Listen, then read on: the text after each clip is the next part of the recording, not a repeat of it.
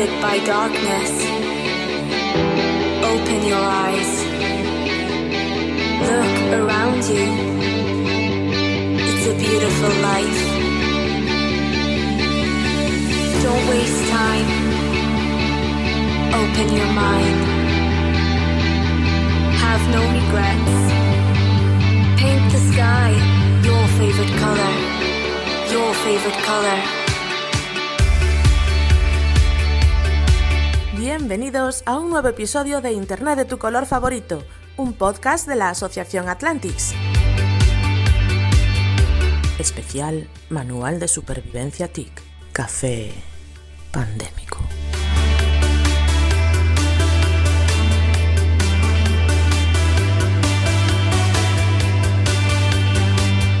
Yo también.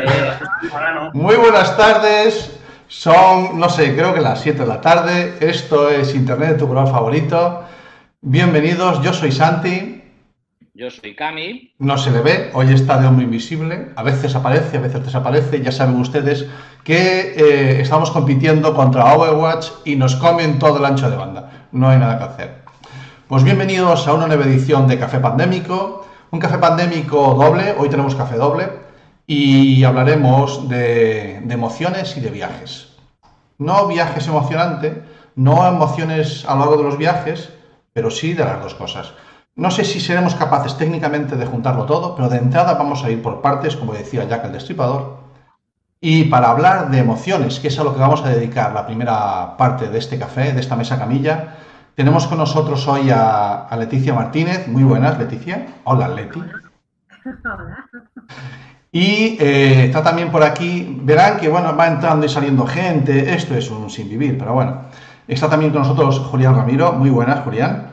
Hola, muy buenas a todos. No, ahí estás, ahora apareciste. Esto es así, pim, pim, la gente entra, sale de, de la sala. Y, y, vamos a hablar con, con estos dos personajes, eh, que los que sigan Internet de tu color favorito ya, ya los conocen, pero hacía mucho tiempo que, ya empezaba a hacer mucho tiempo que pasaron por, por cuando éramos radio, y, nos apetecía retomar el tema. Y sobre todo para hablar de, de, emociones nos parecen las personas ideales, y emociones en momentos pandémicos o emociones pandémicas, eh, creo que necesitamos eh, charlar sobre ello un ratito. Estábamos fuera de micro y yo me estaba desquiciando, a ver cómo hilo yo a estos, a ver cómo, cómo dirijo o no. Sencillamente dejo que pasen cosas y ya está.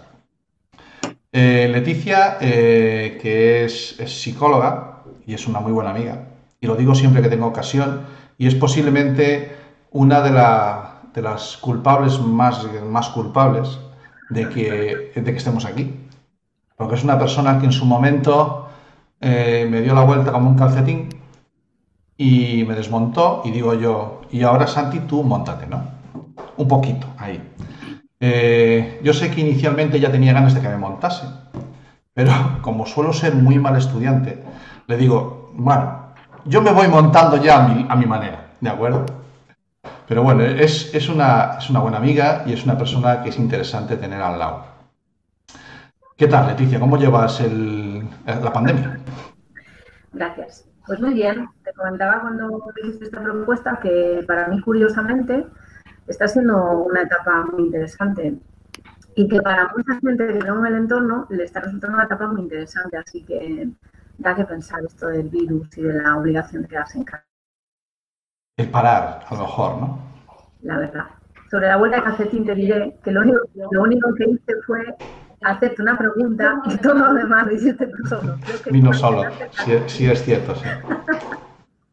Pero muy interesante.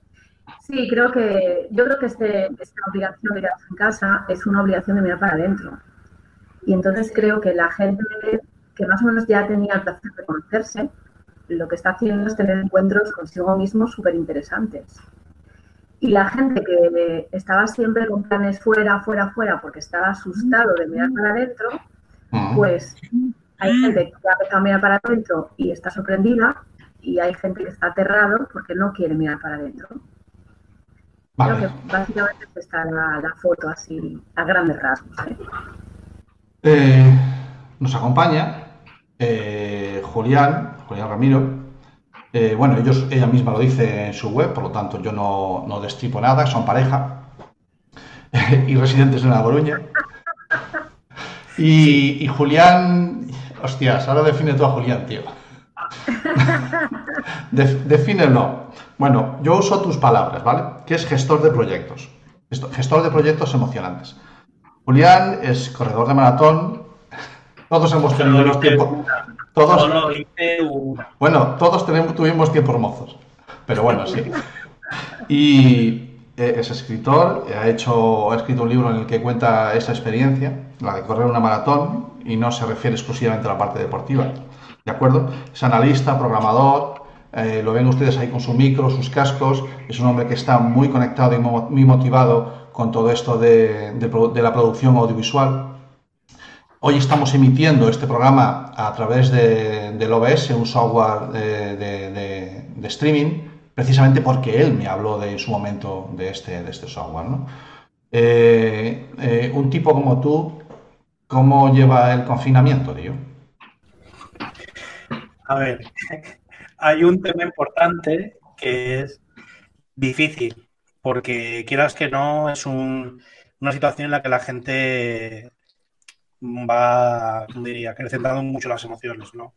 No es sencillo. Una parte, la parte de como ser humano es difícil porque no tienes la posibilidad de salir tanto como quisieras, porque ves como la gente está en una situación que no controla o que nunca se ha experimentado algo así. Mm. Otra parte, que es la parte más friki, digámoslo de esa manera, bien, porque tengo mi ordenador nuevo, con mis pantallitas, tengo, no tengo que salir corriendo para estudiar, estoy estudiando, acabando en la Escuela de Imagen y Sonido de Realización Audiovisual, ahora estaba haciendo un curso por las mañanas de gestión de marketing y comunicación, entonces de repente es, no tengo tiempo para nada y ahora es, me sobra tiempo. Mm. Entonces, es, al principio de la de esta cuarentena, de, esta, de estar en casa, eh, fue como intentar desengancharme de la, del estrés. A día de hoy, eh, intentando retomar eh, un hábito que es levantarme temprano, Ajá. que es la parte más difícil. Retomando el levantarse temprano. Qué bien vivías, tío. A que mola. Es, es complicado el irte a acostar sin decir qué tengo que hacer el día siguiente. Porque Ah. como no tienes ninguna obligación aparte de los hábitos diarios, eh, puedes entrar en, una, en un bucle de inacción. Entonces, hoy mismo ha sido un día que he puesto el despertador, o sea, cuando he salido, cuando me, me he levantado y ido al baño, me he cruzado con, con Leticia y ha sido como, coño, estás despierto. Sí, porque tengo cosas que hacer, ¿no? Vale. También debo reconocer que me ha obligado que tenía tareas pendientes que tengo que entregar y eso me ha hecho apretar el culo, ¿no? Pero la- creo que este, este momento, como bien ha dicho Leticia, ha sido un momento para que la gente haga un poco una introspección de qué es lo que realmente es importante, ¿no?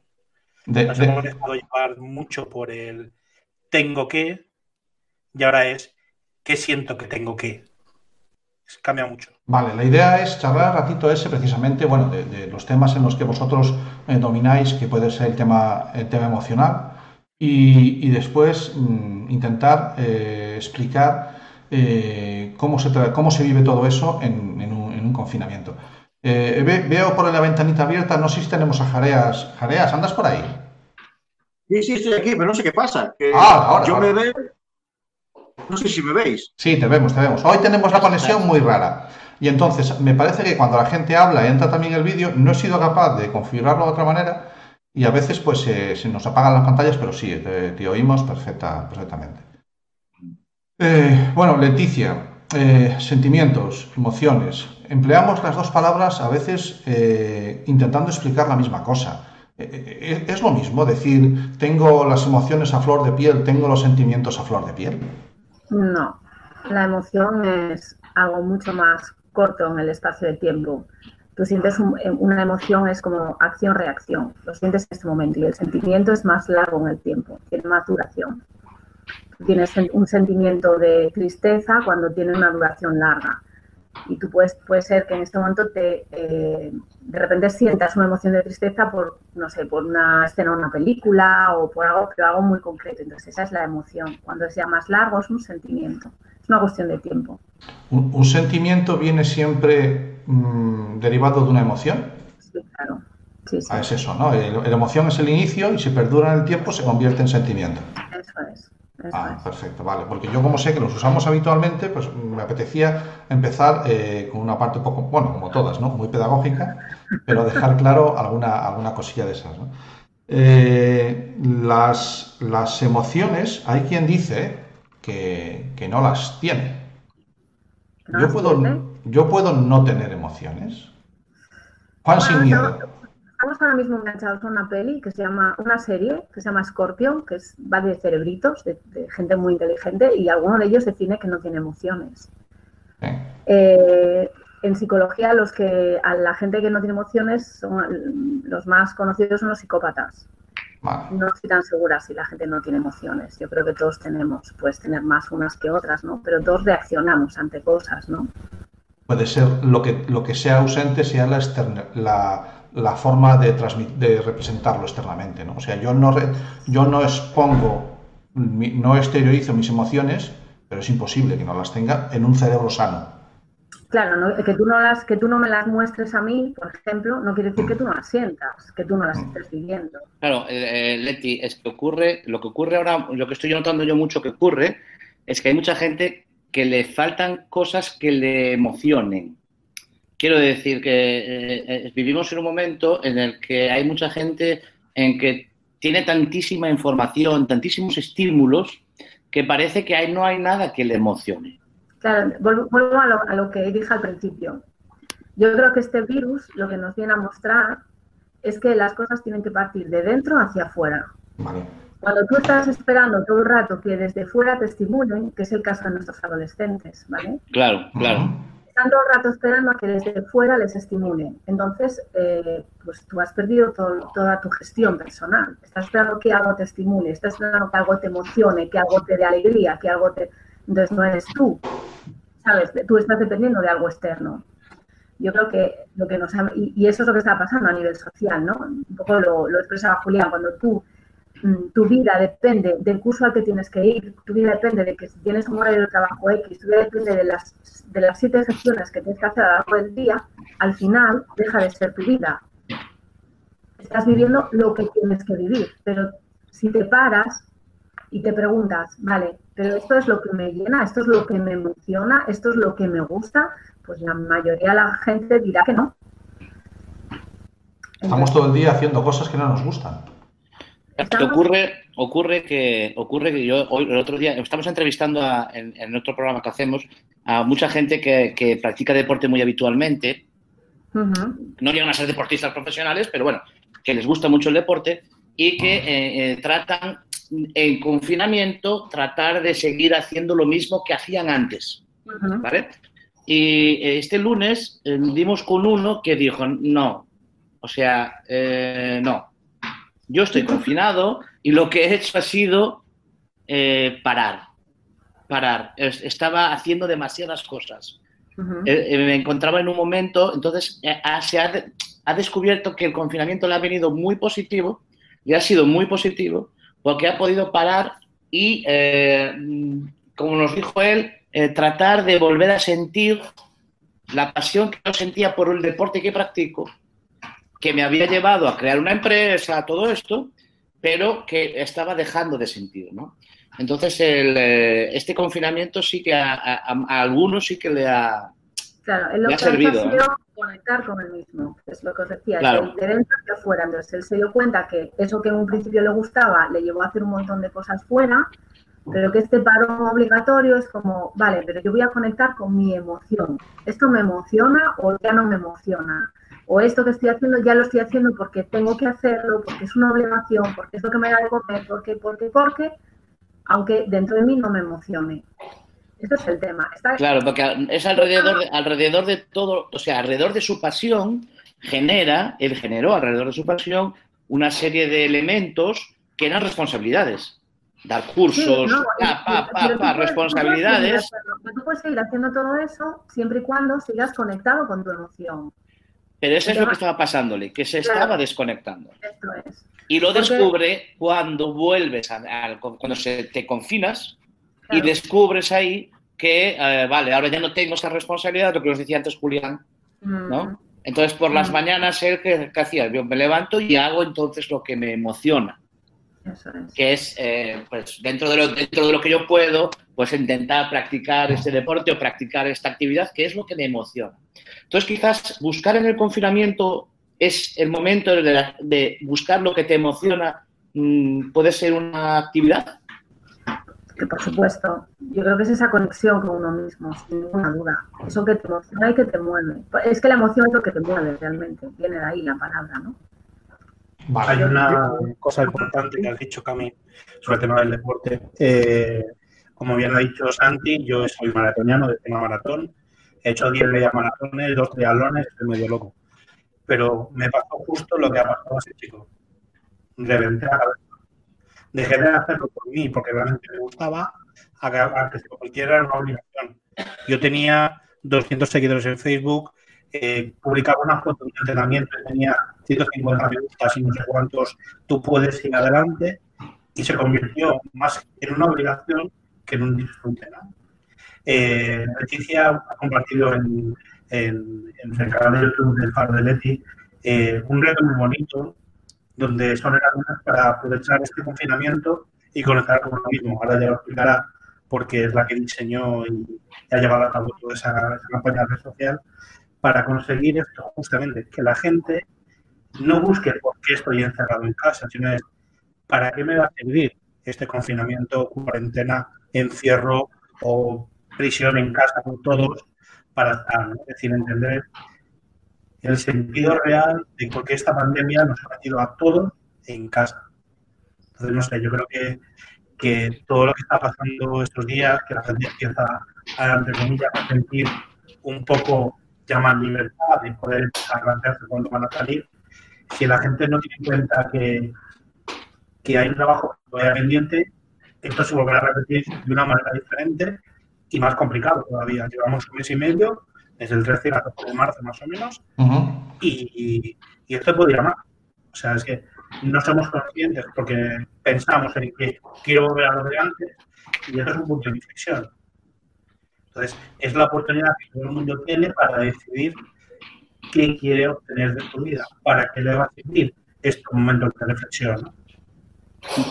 Eh, decían en Gran Hermano que en la casa todas las emociones se magnifican. ¿Vale? Leti, eh, háblanos un poquito de, de ese proyecto que tienes en el Faro de Leti y ese reto que has propuesto, que me imagino que irá un poquito de eso, ¿no? De todo esto.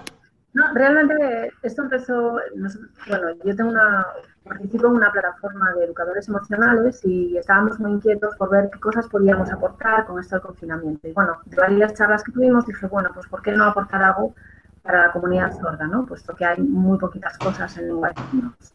Y la idea empezó así, entonces lo que hicimos fue diseñar eh, 14 actividades más una, ahora cuento el por qué más una, y entonces son pequeños retos para hacer en casa en familia. Un poco la idea era esta, ¿no? ¿Qué cosas podemos hacer muy sencillas? Es- son herramientas de educación emocional muy sencillas, una cada día, que nos lleven muy poquito rato, pero que el beneficio que lleva es muy grande. ¿Qué tipo de actividades? Pues, por ejemplo, hay una que es hacer un medidor emocional.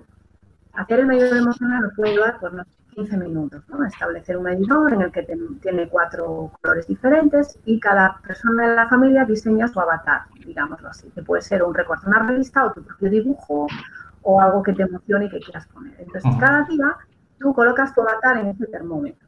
Entonces, tú, primero, estás tomando conciencia de cómo te sientes hoy, que no lo sabemos hacer, y dos, estás informando al resto de los miembros de tu familia cómo, se, cómo tú te sientes hoy. Y a la vez puedes ver cómo ellos dicen que se sienten.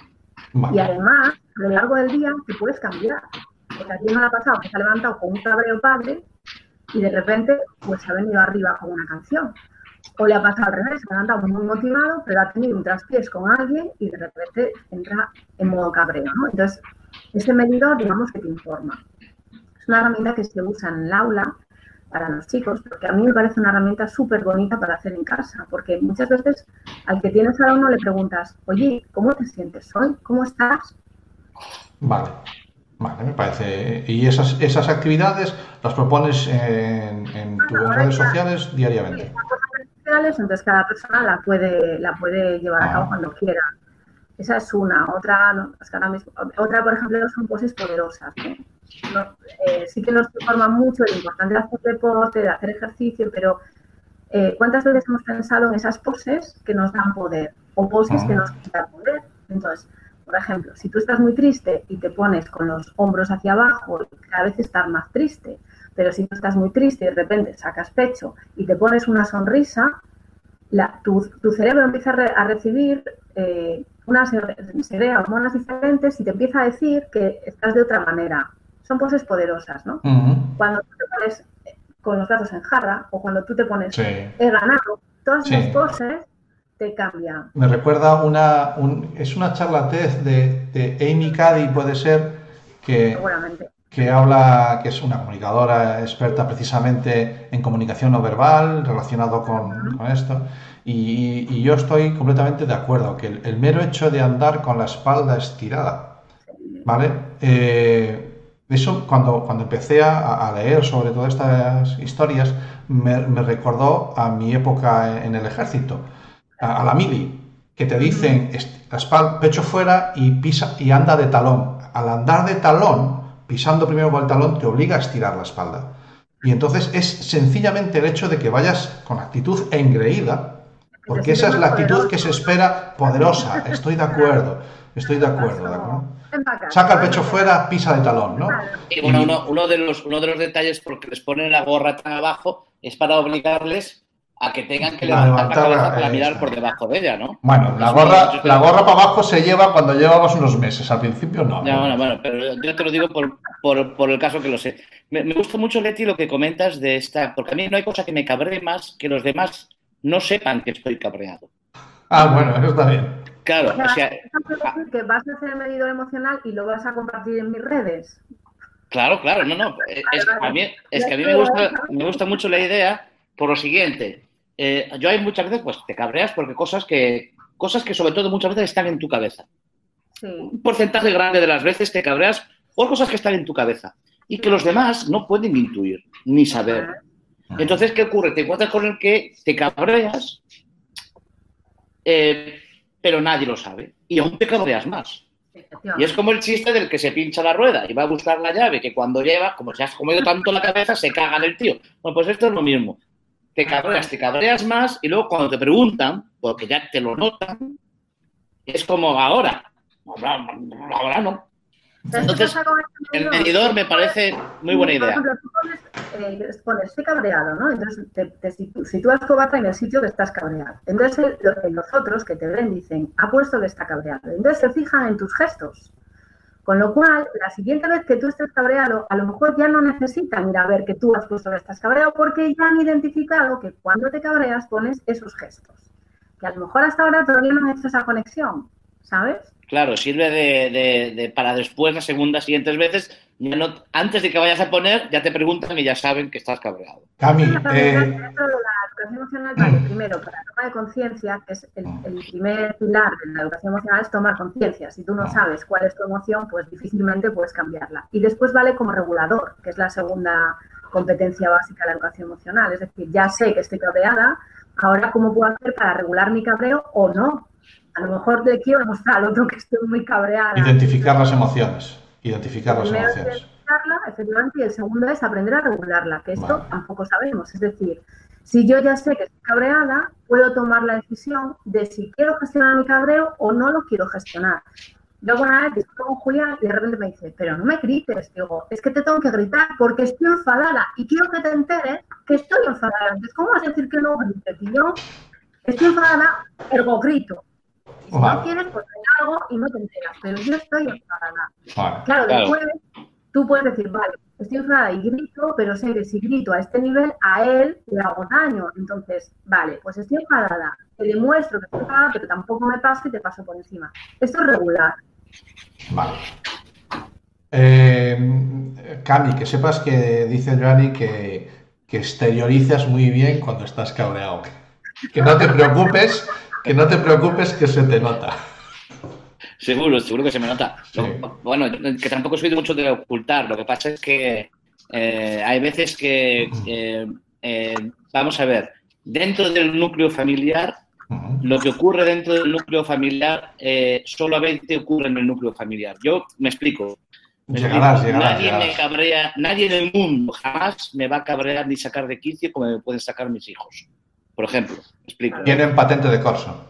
Claro, entonces eh, eh, lo que todo el mundo que me conoce, que me conoce de- de- externamente, tampoco es que sea un- radicalmente diferente, pero no me ocurre lo mismo. En la No. familia es, eh, es un punto diferente, ¿no?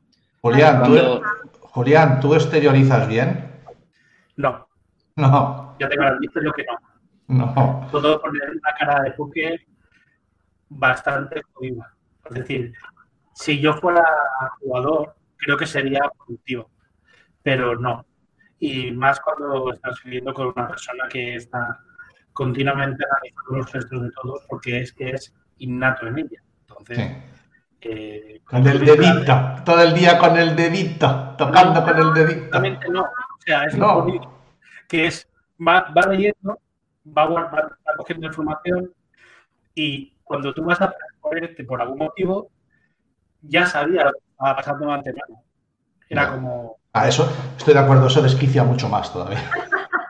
eh, no es que desquicie, es que te das cuenta que has sido gilipollas. Ay, perdón por la expresión, pero es como, ¿a qué me estoy aquí comiendo yo mi, mi molestia, mi cabreo, mi enfado, Sí. o la preocupación que tengo, si lo sabe de antemano? Es que hay que ser idiota. Anda, pasa, anda, pasa. Bueno, eh, hemos, habéis puesto antes como ejemplo, eh, bueno, pues por eh, el tema de, bueno, lo sacaba Cami, el tema de, bueno, pues ese profesional que ha encontrado, eh, bueno, se ha encontrado un poquito a sí mismo con, esto del confinamiento. Bueno, uno solo en casa eh, puede llegar a tener ese momento de interiorización, con lo cual descubres, redescubres muchas cosas y tal. Tu marido en paro, tú sin dormir y dos niños en educación primaria o tres en casa. ¿Cómo narices gestionas tus emociones ahí? De dentro para afuera siempre, ¿Siempre? siempre. ¿Valen las, las mismas pautas?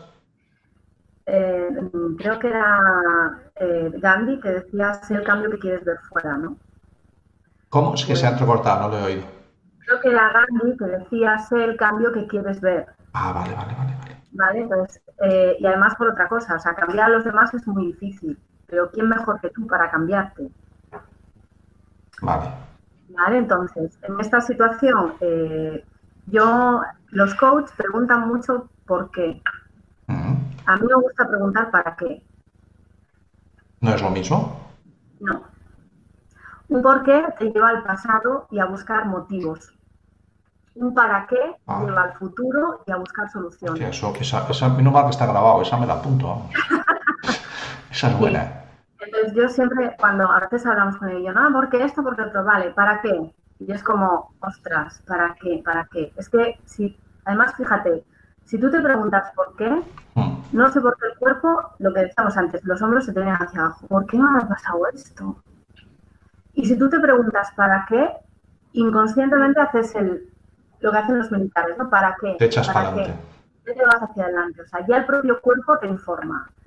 Entonces, Ah. el- en esta situación, que es muy dura, es una mujer que no duerme, su marido en paro y dos niños pequeños, es la primera pregunta que yo me haría es ¿para qué? Es decir, tengo toda esta situación, ¿qué puedo hacer yo con todo esto? ¿Para qué me está pasando? ¿En qué me tengo que fijar? ¿A qué no le estoy echando cuentas? No le estoy haciendo caso. Me estás diciendo que tengo que buscar señales. Sí, claro. Pero ya sabes que Julián y yo somos así. Ah, vale, vale, vale. vale. Vamos leyendo la vida todo el rato, ¿no? Sí, yo creo que sí, que la vida nos da muchas señales. De hecho, creo que este virus nos está dando señales, pero vamos, eh, con, con luces de neón y, y Eh, mucha eh, gente este, no... este momento, eh, el confinamiento, dices. Sí, yo creo que sí, yo creo que sí. De hecho, se están poniendo en cuestión muchísimas cosas. Yo, que soy un poco friki en algunas cosas y a veces leo de gente que, que vaticina lo que va a pasar, ¿no? Pues bien, porque astrológicamente, por lo que sea, eh, leí al principio del confinamiento una mujer que explicaba, eh, yo hace meses que sabía que algo grave iba a pasar y, la- y lo he escrito, lo he publicado en redes, algo grave va a pasar. Dice, pero yo, mi, mi cabeza se iba se acabara el petróleo, empezara la, ter- la tercera guerra, pero lo que nunca se me había ocurrido es que un bicho tan pequeñito podía hacer tan grandes cosas. Vale. Eh, Es verdad que hasta antes del confinamiento muchas cosas no se podían. dame, dame anclajes para ir a ese lado positivo en el momento en el que eh, Estados Unidos tiene más muertos que, que la Primera Guerra Mundial y que en Vietnam, que aquí tenemos, los contamos por decenas de miles o centenares los infectados de miles. Dame anclajes para irme a ese lado positivo, porque me cuesta. Eh, bueno, yo no sé si es necesitas un anclaje para ir a un lado positivo. Yo lo que digo es, hasta antes del confinamiento eh, no, no había pacto global por el medio ambiente porque no se podía dejar de emitir CO2. Vale, Milagrosamente, en menos de dos semanas de confinamiento, la contaminación baja un 25%. Curioso, ¿no? vale. Bendito Dios. Así te lo digo, bendito A ver, yo no soy, no soy, no soy tan profundo, pero yo te puedo decir que para mí muy, ha sido muy positivo porque en estas semanas ha sido a cuando más, a cuanta más gente he bloqueado en redes sociales en mi vida. Ole, tú. Que- claro, o sea, eh, creo que he descubierto mucha gente. ¿Qué, qué gilipollín eres, macho? Que cuánta gente he visto que. eh, eh, Porque en la casa las emociones se magnifican. Sí, sí, sí. Pues, pues yo he magnificado. Yo que me cuesta tener relaciones sociales, o sea, porque me gusta lo que hago, entonces soy tendente al programa en casa. Desde que estamos en el confinamiento, a mí en casa ya me han llamado dos o tres veces la atención diciéndome, es que no sales de la pantallita esta, estás todo el rato reunido haciendo... O sea, a mí me ha pasado al revés, he descubierto cantidad de gente con ideas súper innovadoras, o sea, Ah, al Claro, claro. Es que yo también he descubierto cantidad de gente. Ah, vale, guay, guay, guay. No, no, no, no, no. A, es- a los que he bloqueado. Es que los he descubierto ya. todos. Te tenían engañado. Claro. Cantidad de gente. Pero que cuánta gente resabida que ya sabía lo que iba a pasar eh, eh, cuando ya había pasado. ¿vale? Bueno, a ver, Leti, Leti dice que hay gente que vaticina. Sí, pero que a mí los vaticinios, a poder ser, antes. Ah, vale, vale, te entiendo. a caballo pasado, Te entiendo, te entiendo, te entiendo. Sí. En este caso está, está escrito, se puede dar, me cantidad de gente que tal. Pero bueno, me da igual, yo con lo que me quedo es que no se podía parar el- el- la- las fábricas, no se podían Sí. parar porque la economía se iba a pique. Señores, un virus nos ha obligado a parar. Es verdad que la economía se está yendo a pique. También es verdad que yo creo que esto va a traer nuevas formas de negocio. Las va a traer, seguro. Y hay mucha gente reinventándose. Hay mucha Ya, gente- entonces, entonces, ¿dónde ha quedado aquello de búscate un trabajo seguro? Eh, Pero eso ya es de la prehistoria. Tú y yo no lo hemos olido, ¿eh? sí, Bueno, porque una, una persona como Julián que se está reconvirtiendo constantemente, eh, ¿dó- ¿dónde ha quedado eso de, no, estudia, haz una carrera, búscate un trabajo seguro? Eso quedó en algo importante que se llama estupidez humana. Es decir, queremos buscar la seguridad de tener algo a lo que aferrarnos cuando no seamos capaces de. Eh, yo creo que es parte de la revolución del ser humano como tal. Es decir, la primera gran revolución fue cuando descubrimos el fuego, luego la rueda, luego tuvimos la revolución, digamos, de, La industria- Sí, la industrial, ¿no? Del siglo XIX. Hubo más en medio. Eh, después de la revolución industrial, pues la parte de educación, ¿no? Como la gente empezó a leer y a aprender de forma generalizada, la alfabetización como tal. Si os fijáis, cada vez vamos más de fuera hacia adentro. Y la siguiente revolución es la que estamos hoy en día, que es la de la, la de la propia persona, ¿no? Entender que somos parte de un todo, pero sobre todo tenemos que aportar nosotros mismos quienes tienen, quienes tienen que hacer ese movimiento. Queremos acostumbrarnos a trabajos fijos de empresas Mm. donde yo trabajo, dedico mi vida, dedico un tercio de mi vida para otra persona para tener la confianza o seguridad de que voy a poder tener una telegrama en casa.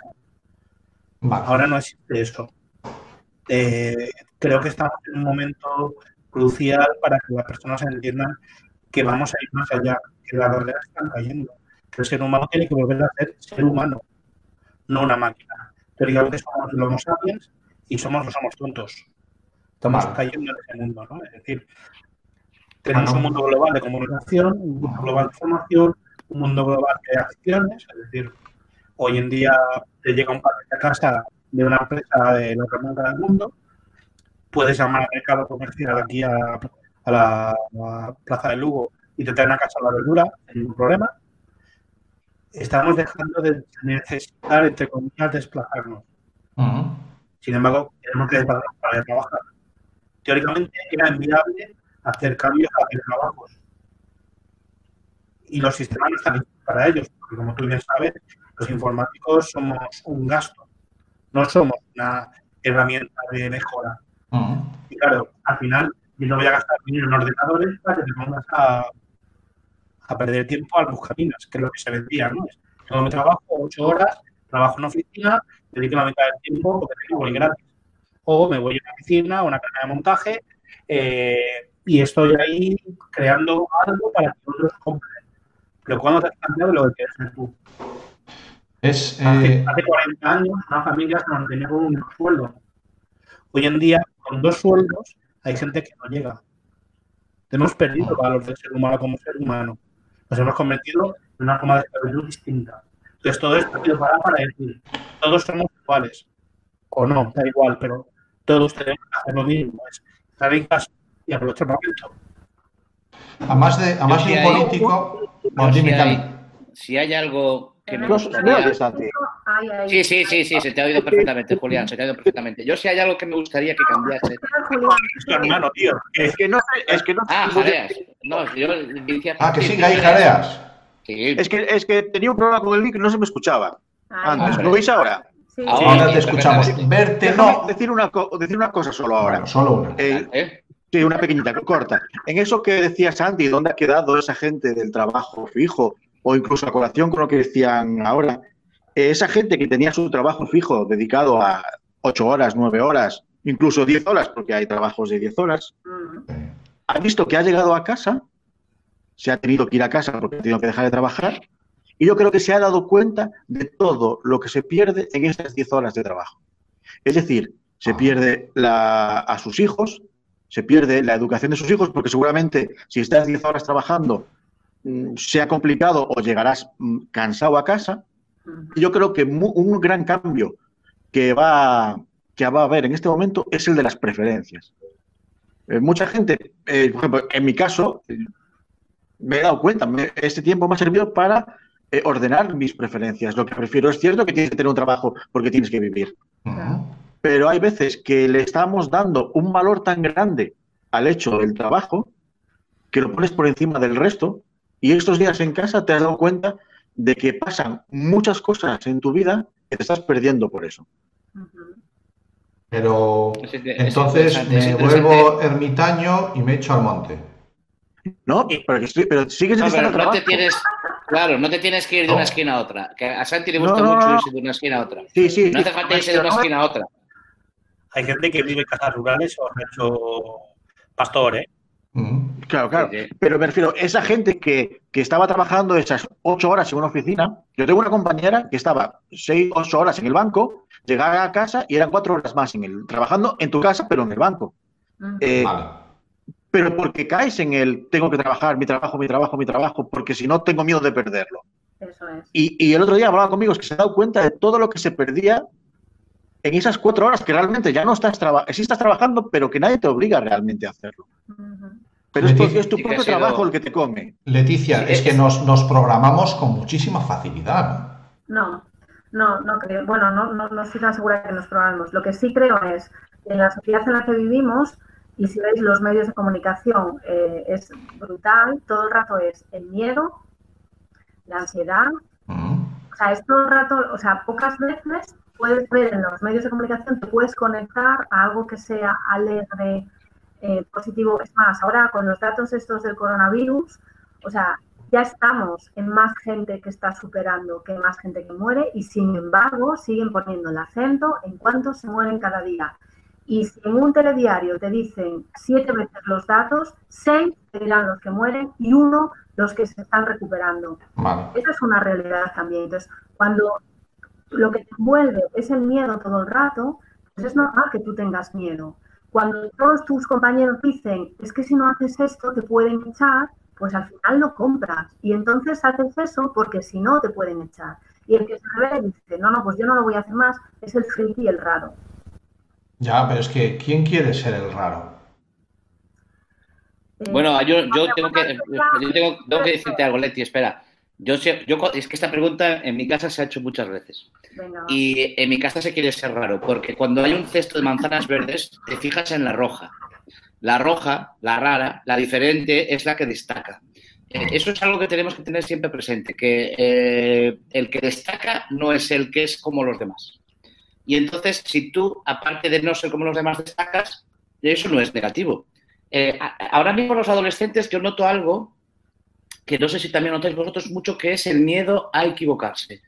A frus- el- el- les falta la el capacidad de, de, de- de gestionar la frustración. ¿vale? Y entonces, eh, ellos tienen mucho miedo a equivocarse. No hay cosa peor que le digas, yo creo que eh, yo lo he vivido, que le digas a un adolescente, haz lo que tú quieras. Cuidado, ¿eh? que eso tiene un trasfondo. Haz lo que tú quieras y atenta a las consecuencias. Bueno, nosotros tenemos una teoría sobre eso. ¿Sí? Sí, los adolescentes, la etapa adolescente es la etapa de la... Rebeldía. La confrontación con el adulto. Sí. Eh, Vale. Ellos están como probando y entonces están poniendo en cuestión si todo eso que tú le has dicho todos estos años vale o no vale.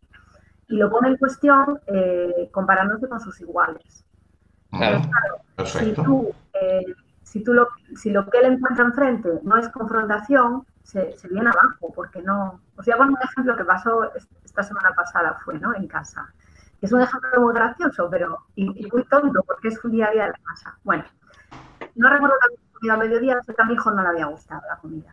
Entonces, sobre las cuatro y media, entró por el salón diciendo, ¿y hoy qué vamos a cenar? Entonces lo miro y digo, "Uf, no sé, salchichas. Ah, vale, igual. Y se fue. Y como decía Camilo, con su wifi, mm, olvídate porque no aparece, ¿no? Entonces llega, claro, a la hora de- a la- sobre la hora de cenar, le decimos, oye, a cenar. Entonces llega. Pero el que hizo la cena fue Julián y en vez de hacer eh, salchichas, hizo piadinas, que es como una, bueno, una base de masa con Sí. jamón, queso, Sí, sí, tomate, sí, sí. que le, le mola, ¿eh? a él le encanta, pero fue olerlas por vacía, digo, con cara de circunstancias, diciendo, ¿qué hay para cenar? Y fue como, piadina, pero tú me dijiste salchichas. Y entonces digo, ah, bueno, pues cógete un paquete y tiralos en una sartén tío, y cógete las salchichas. No da igual. Todo, pero como que fuese el fin del mundo. Claro, claro. Bueno, le- Julián, que lo oye sin decir nada, hace salchichas. Entonces llega al salón y trae las piadinas y un plato con sus cinco salchichas. El tío que está sentado en el sofá mira para las salchichas y ni las prueba. Y se queda pues no.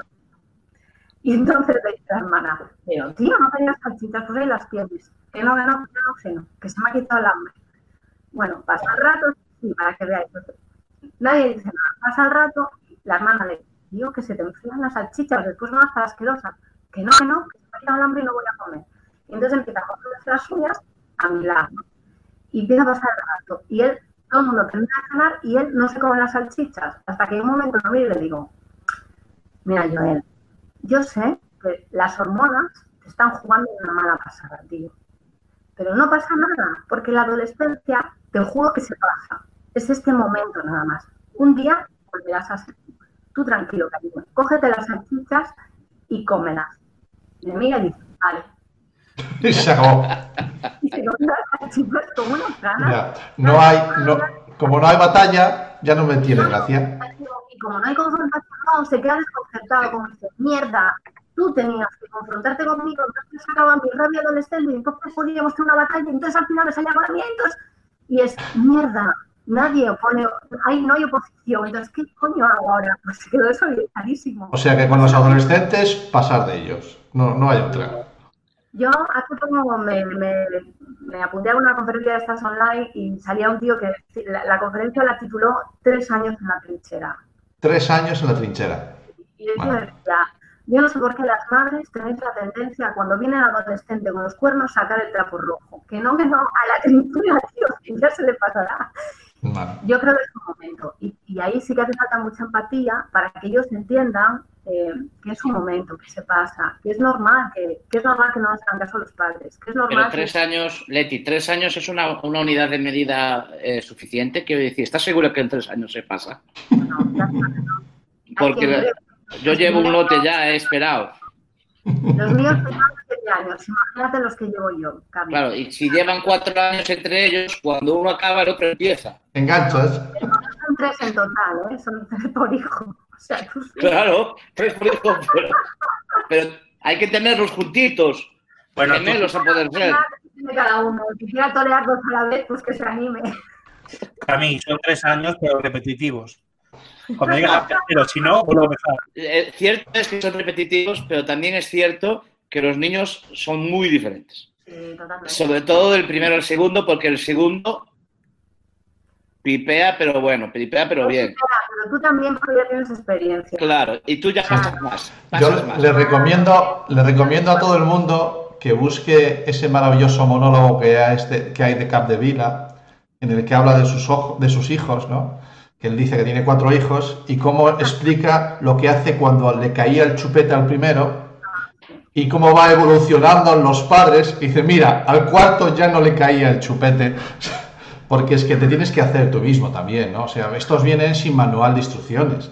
Estos me refiero a los niños, venimos sin manual de instrucciones. Y entonces los padres eh, a veces eh, nos comportamos con los hijos casi más pendientes del qué dirán por fuera o de cómo lo hacen otros o dicen que lo hacen otros por fuera. ¿De acuerdo? Que no realmente como, como nosotros queremos. Y posiblemente de esta convivencia que, mm, que nos ha tocado mm, 24 horas eh, al día, 7 días a la semana con los chavales, pues surjan muchos conocimientos nuevos.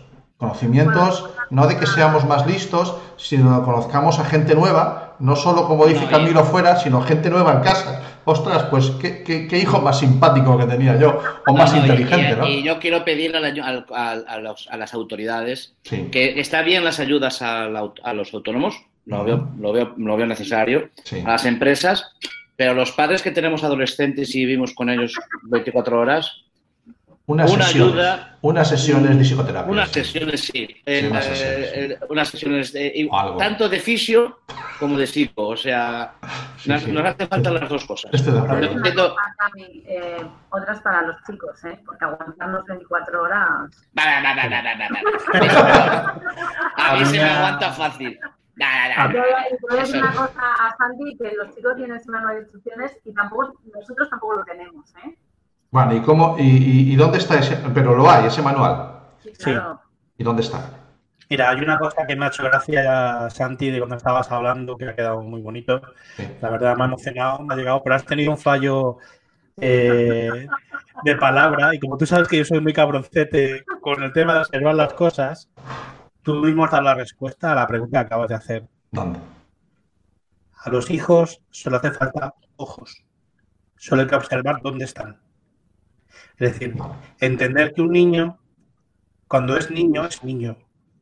Cuando es adolescente, es adolescente y tiene sus implicaciones. Cuando está madurando y está adulto, es adulto. Y cuando está muy cabreado, muy cabreado, se convierte en un viejo. O sea, Ujú. es- puedes ver a niños de 11 años que ni se te ocurra rebatir lo que dicen porque lo dice el pringado de turno que es Dios. Ujú. Entonces, partiendo de esa premisa, eh, solo hay que observar. No solo los niños, porque es este caso, pero a cualquier ser que, con el que te relaciones. Es decir, mirar eso que está haciendo, para qué lo está haciendo. Si se está rebotando con las salchichas porque él un control en la cabeza y no podía aceptar que alguien hiciera lo que él quería, que hiciera lo que él no quería, eh, se te va a poner como un toro, vamos, volado. Simplemente observar dónde estás y entender, vale, eres un adolescente, te acabo de fastidiar porque has perdido el control, que es parte de la adolescencia, intentar controlar todo lo que pasa, por eso cierran las puertas, por eso se aíslan, crean sus grupitos, porque tienen que crearse dentro de su grupo social. Entonces tienen que hacer una doble, un doble trabajo, relacionarse fuera, pero como ellos son, porque están en sector. Entonces, entendiendo eso, eh, si tú estás en casa con un adolescente, como mínimo, todo lo que se explicar. multiplicará por 3, por 6, por 10, por 50. Mm. Todo será un megadrama. Pero es que es la época de los dramas. Cuando tu primer novio, tu primera novia, cuando tu ordenador no va lo suficientemente rápido, porque quieres al Fortnite y 4K a 50.000 frames por segundo con un mega ordenador y una silla que te va trayendo Coca-Cola cuando quieres, Mm. o simplemente cuando quieres sentirte otra vez niño y volver a tu niñez, ¿no? O sea que no van a ser peores, no van a ser peores personas porque los frustremos un poco ahora, ¿no? Es que no les frustras, les obligas a crecer. El gran problema, bajo mi punto de vista, y es una opinión como de cualquiera, ¿eh? Sí, sí. es estamos tan temerosos de que no conozcan las cosas que no les dejamos conseguirlas. Vale. Cuando no es, no es el tema de la sobreprotección, Mm. es el tema de si tú aún, yo me acuerdo cuando era niño cómo eran las cosas, yo me acuerdo cuando era adolescente cómo era yo, y que era un, vamos, una miura en plena existencia. Pero tú necesitas que te pongan retos. Y esta confrontación a veces es necesaria también. Sí. Que te enfrentes con un hijo adolescente y te impongas por derecho, porque eres el padre, porque eres la madre, o porque seas la persona adulta que provoques un poco la confrontación, es bueno, porque empieza a conocer los límites. Al igual que decir, vale, esto ha fracasado, no lo veamos como un megadrama. Es, vale, esto funciona, vamos a buscar la solución. ¿Qué vas a aprender de esto? Ese es el sentido. Entender, bajo mi punto de vista, eh, te digo, Sí, sí, sí. y quiero expresar mi punto de justicia, eh, yo creo que es lo que, justamente lo que tú has intentado decir, pero que al final te has asustado, y en vez de decir ojos, al hijo, simplemente observarte. Vale. Me lo, Y me lo apunto. suficientemente capacitados para comprender que si miramos a nuestro pasado, cuando éramos de esa época, dentro de lo que recordemos, cada uno de nuestros recuerdos, entender si yo estuviera en este punto, si yo estuviera observando, ¿cómo hubiera reaccionado? Vale, vale. vale. lo Es interesante, es interesante que hemos empezado a hablar de emociones y vamos y estamos hablando de límites. No, Eh, eh, eh, y en medio, en medio están los adolescentes. ¿eh? Yo hablaría de empatía más que de límites, yo personalmente. Yo hablaría de empatía, de entender dónde está el otro, pero para entender dónde está el otro tienes que partir de saber dónde estás tú, de entender dónde estás tú. Si tú estás todo el rato apagando fuegos fuera, no, no te puedes escuchar. Y si tú no te puedes escuchar, no, no va a ser factible que le escuches a él y por lo tanto que sepas en qué momento está y que entiendas su mensaje Mm.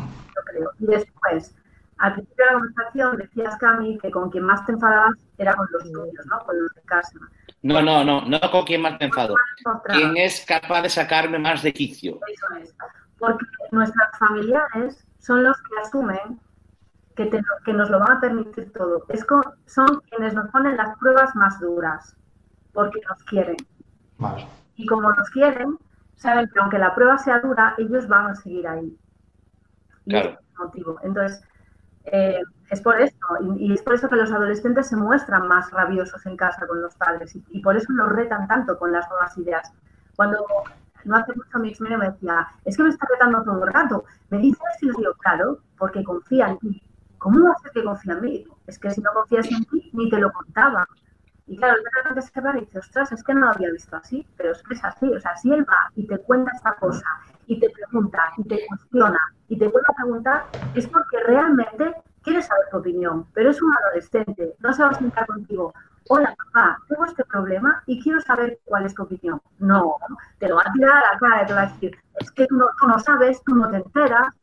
¿Por qué? Porque está buscando tu opinión. Y eso es fomentar la empatía, entender dónde está el niño o el adolescente y cómo tú puedes aportar algo a eso. Bueno, ah, dime, dime. Todas las situaciones que se nos presentan son un reflejo de lo que tenemos dentro. Entonces, cuando algo nos moleste mucho, mucho, mucho fuera, hay que ir adentro y ver qué es eso que está ahí, que estamos viendo, que nos está molestando porque nosotros lo tenemos. Y un ejemplo para que no se nos olvide es cuando marcamos con el dedo a alguien, que le hacemos así. Entonces, no nos damos cuenta, pero con un dedo lo estamos señalando al otro, pero con estos tres los estamos señalando a nosotros. Nosotros tenemos esto que estamos viendo fuera y que nos molesta, es nuestro. Fácil. Si tú lo cambias en ti, dejará de molestarte fuera. Vale. El cambio viene desde dentro, es un poquito la frase con la que me, con la que me quedo hoy. Les acabo de mandar el enlace eh, porque son, fíjate, son las 8 menos 4 minutos, llevamos una hora de chapa aquí, dándole al palique, en este café pandémico tan maravilloso. Y, y acabo de mandarle el enlace a, a, los siguientes invitados. Yo os propongo que os quedéis si queréis, ¿vale? Eh, voy a ver si, si, ellos se van incorporando. Eh, Nuria y, y Sergio, eh, les voy a decir que pueden entrar, que, que, vayan incorporándose a la conversación si quieren.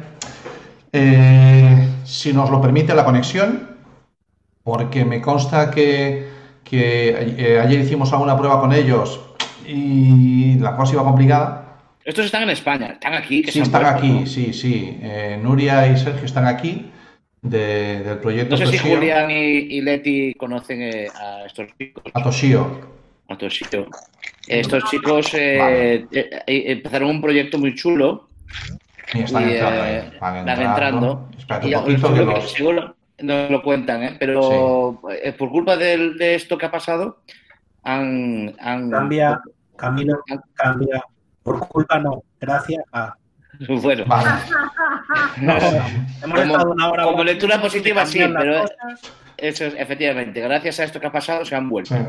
Y han cancelado este proyecto que tenían, ¿no? Vemos una ventanita aquí que se ha incorporado. Vamos a ver. Eh, sí, van entrando. Sí, van entrando ahora. Y bueno, pues eh, eh, veo que no salís a aplaudir vosotros tampoco, ¿no? Porque estamos emitiendo en directo, son las 8, las 8 menos 3 minutos. Y estamos esperando a que se incorporen Nuria y, y Sergio, Sergio y Nuria. Ya están. Están ahí, no sé. Hola, ¿estáis ahí? Hola. Sí. Muy buenas. Bueno. Eh, vamos a ver, como tenemos problemas con, con, la conexión, yo voy a intentar. Ay, sí, ahí estáis, ahí estáis, perfecto. Se os va viendo. Muy buenas tardes, Nuria. Muy buenas, buenas tardes, tardes, Sergio. Hola, ¿qué hay? Mientras os presento a Julián y a Leticia. Encantada. Hola, encantados. Y con Nuria y con Sergio arrancamos las, la tercera temporada de Internet de tu color favorito en el septiembre de, del año pasado, Sacho View, y, y, porque estaban a puntito de iniciar un viaje, como ellos mismos definían, sin billete de vuelta. Toshio eh, pretendía, pretendía no, lo consiguió en cierta manera, eh, bueno, ellos querían irse a otro sitio y se fueron. Básicamente era eso. Bueno, eh, Nuria, Sergio, tanto monta, monta tanto, intervenís en el orden que os dé la gana. Eh, ¿Cómo ha ido ese viaje sin billete de vuelta que al final sí tuvo? Bueno, ¿cómo? Cuéntanos. Eh, hace, hace, unos meses nos contabais que ibais a, que ibais a hacer. Bueno, cuéntanos qué, en qué consiste Toshio para la gente que no, que no viera aquel programa o que todavía no los conozca. Y que nos digan, que nos diga Sergio, qué tal es los dientes. eh, estamos muy preocupados por eso. Os dientes están. Estiveron Bien. bastante bueno. mal. Así unha etapa durante a, a viaxe que sempre dá máis rabia que cando está, fracaso, pero bueno. Eh... Foi moito máis accidentado do que esperaríamos. Eu creo que eso é, é parte do resumo. Sí. En que consistía a Toshio? Que pretendíais? Con Toshio que pretendíamos, eh, bueno, o que seguimos facendo, que realmente volvemos, pero Toshio sigue, foi unha maneira de aunar, de xuntar un pouquiño todas as cousas que a nós nos interesan e levala de viaxe, non? Entón así foi como decidimos crear o blog para contar un pouquiño as nosas experiencias, é eh? un pouquiño esa viaxe de irnos sin billete de volta, que bueno, que a idea inicial foi o que fixemos durante cinco meses, non? Despois tuvamos que reservar o billete de volta aí un pouco forzados, mm. ese grazas a esta situación que teño as miñas dúbidas co grazas. bueno, Pero intentamos actitude positiva, sabemos que a situación que hai pois, pois somos moi afortunados de poder ter volto. Mm. Eh, eso, pero o que intentaba Toshio era basicamente contar as nosas experiencias viaxando sen billete de volta e un poquinho por libre con un presuposto moi axustado por Asia. Uh -huh. E foi un poquinho que fixemos durante estes cinco meses. Que países visitasteis? Empezamos en Bulgaria, que sempre conto como percorremos Asia, pero empezamos en Bulgaria. Eh, despois viaxamos a Turquía, paramos en Atenas, en Grecia, recorremos Jordania, pasamos tempo en India, sí. Tailandia eh, e a viaxe acabou en Cambodia. Estos chicos eh, se llevaron un pin nuestro de Atlantis y nuestro pin ha ido viajando con ellos y de vez en cuando nos mandaba una foto de dónde ha estado nuestro pin. Eh, todas han sido preciosas, pero eh, reconozco que la de ver el pin de Atlantis a las puertas de Petra es algo que me emocionó enormemente y que nos gustó muchísimo a todos los, los que hacemos Atlantis. Desde aquí nuestro agradecimiento sin duda y estamos en deuda eterna con vosotros. Eh, con Julián y con Leti no, pero con vosotros, Ah, pero con vosotros sí. sí, claro, Sandy. Por eso tú no estás haciendo esto ahora, ¿no? Claro, claro, claro, claro. Porque lo ves, eh, tú... Bueno, hoy, ¿sabes? Mi- A a mí que me encanta cerrar círculos.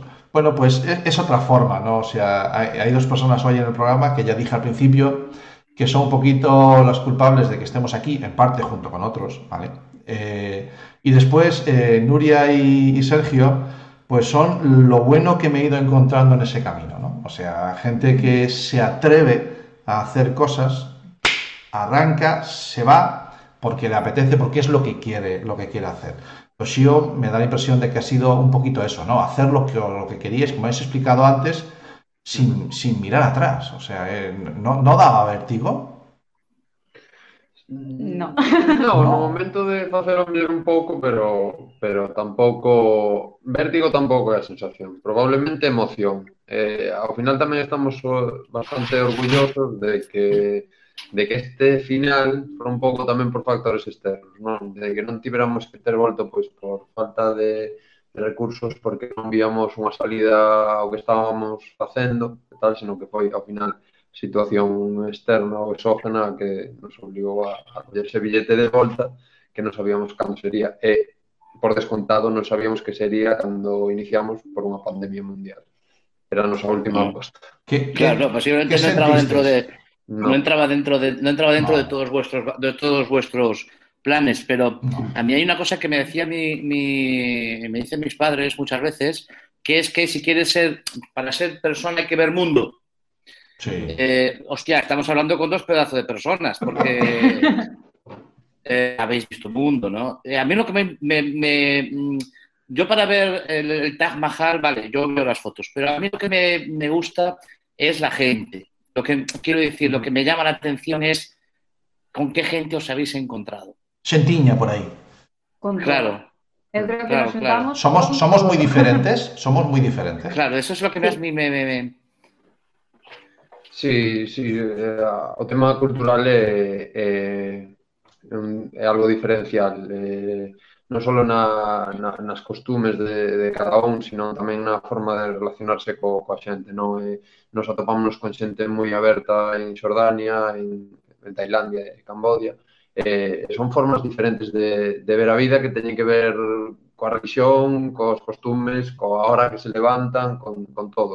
Non quero dicir que sexan tampouco mellores ou peores en termos xerais, porque non está ben xeralizar, pero sí que foi moi interesante, non, coñecer coñecer esas diferencias. Sí, e tamén entender de onde ven cada unha, creo eu, porque mm. eu que dis, non, que ao final eh, hora que son o mellor tonterías ou as costumes gastronómicas ou a religión pode cambiar moitísimo a maneira que temos de ver todo. Por exemplo, a importancia que lle damos á comida en Galicia non se lle dá a noutros sitios. Cómese para salir do paso e si que teñen cousas típicas, pero non teñen esa importancia ao mellor de todas as semanas xuntar a toda a familia e facer X cousa. Pero es, la, es, ese momento, ese acto, la mesa. Claro, estamos claro. hablando de prioridades, hombre, estamos hablando de prioridades. Si estás hablando de comida en Galicia es una prioridad. Sí, sí, claro. completamente. Vese moi claro, eh? Cando que marca moito a nosa cultura e a nosa forma de ser e de entender as sí, nosas costumes, que, que é importante para nós, non? Uh -huh. Como fue, como fue el momento del retorno? ¿Cuándo os enterasteis de que pues, había que mm, desandar lo andado? Eh, pois foi un pouquiño in, in extremis de decidimos no momento no que tiñamos que decidir. A verdade é que hasta tres días antes de volver non o tiñamos planeado. Estábamos facendo planes para, para seguir. Claro, porque ¿Dónde, nos ¿dónde os pillou? Claro, nós toda a situación realmente pillounos, empezou o asunto en Tailandia, en Xaneiro, porque Tailandia foi o segundo país en ter máis casos fora de China. Ah. O sea, ah. realmente nos pillamos o foco no momento no que empezou no, no estranxeiro, que foi Tailandia, o primeiro país, non? Vale. Entón, alá vivimos xa as primeiras eh, decisións do goberno de que usar mascarilla, e nos levamos andando con, con mascarillas dende, dende xaneiro, de non vayas a sitios moi concurridos, nos levamos con esto dende principios de xaneiro. Pero estaba bastante controlado. Entón, a xente preguntaba se íbamos volver para España, e dixemos que non, realmente que estou petando na mesa xa me di que teño cuidado, que, que me emociono. Vale, está bien, está bien. está bien. Pois eso, eh, realmente vivimos en Tailandia e decidimos non volver porque pensábamos que a situación estaba bastante calma, entón continuamos viaxando dous meses máis e eh, foi cando a situación empezou a empeorar en España e nos empezaron a cerrar as fronteiras por ter pasaporte español. Por exemplo, o país ao que íbamos ir despois de Cambodia era Vietnam, e Vietnam xa quitara os visados por españoles e xa non estaba permitindo a entrada. E así como moitos outros países aos cales nos íbamos ir despois.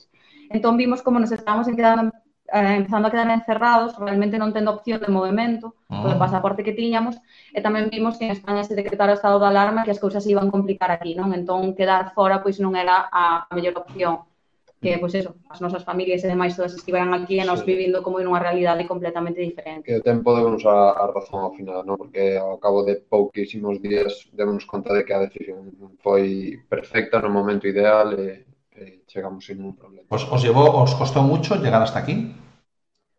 40 horas de 36 avión. sí. 40, 36 un- horas, un solo vuelo. Catro avións. No, catro No, catro, vuelos. Vale. Cuatro vuelos. Jolín. E un taxi Pum, desde pum, pum. Santiago.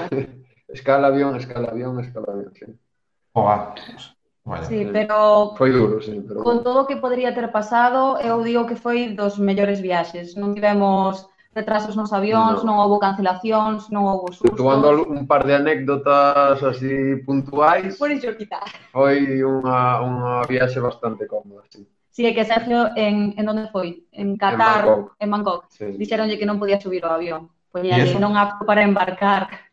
E iso por que? En teoría, porque levaba unha guitarra ou algo así. Eu non levaba absolutamente nada. E a persona que estaba na, no mostrador dicime, pero bueno, onde está a túa guitarra? Dime onde tes a guitarra ou a túa guitarra. Foi un malentendido.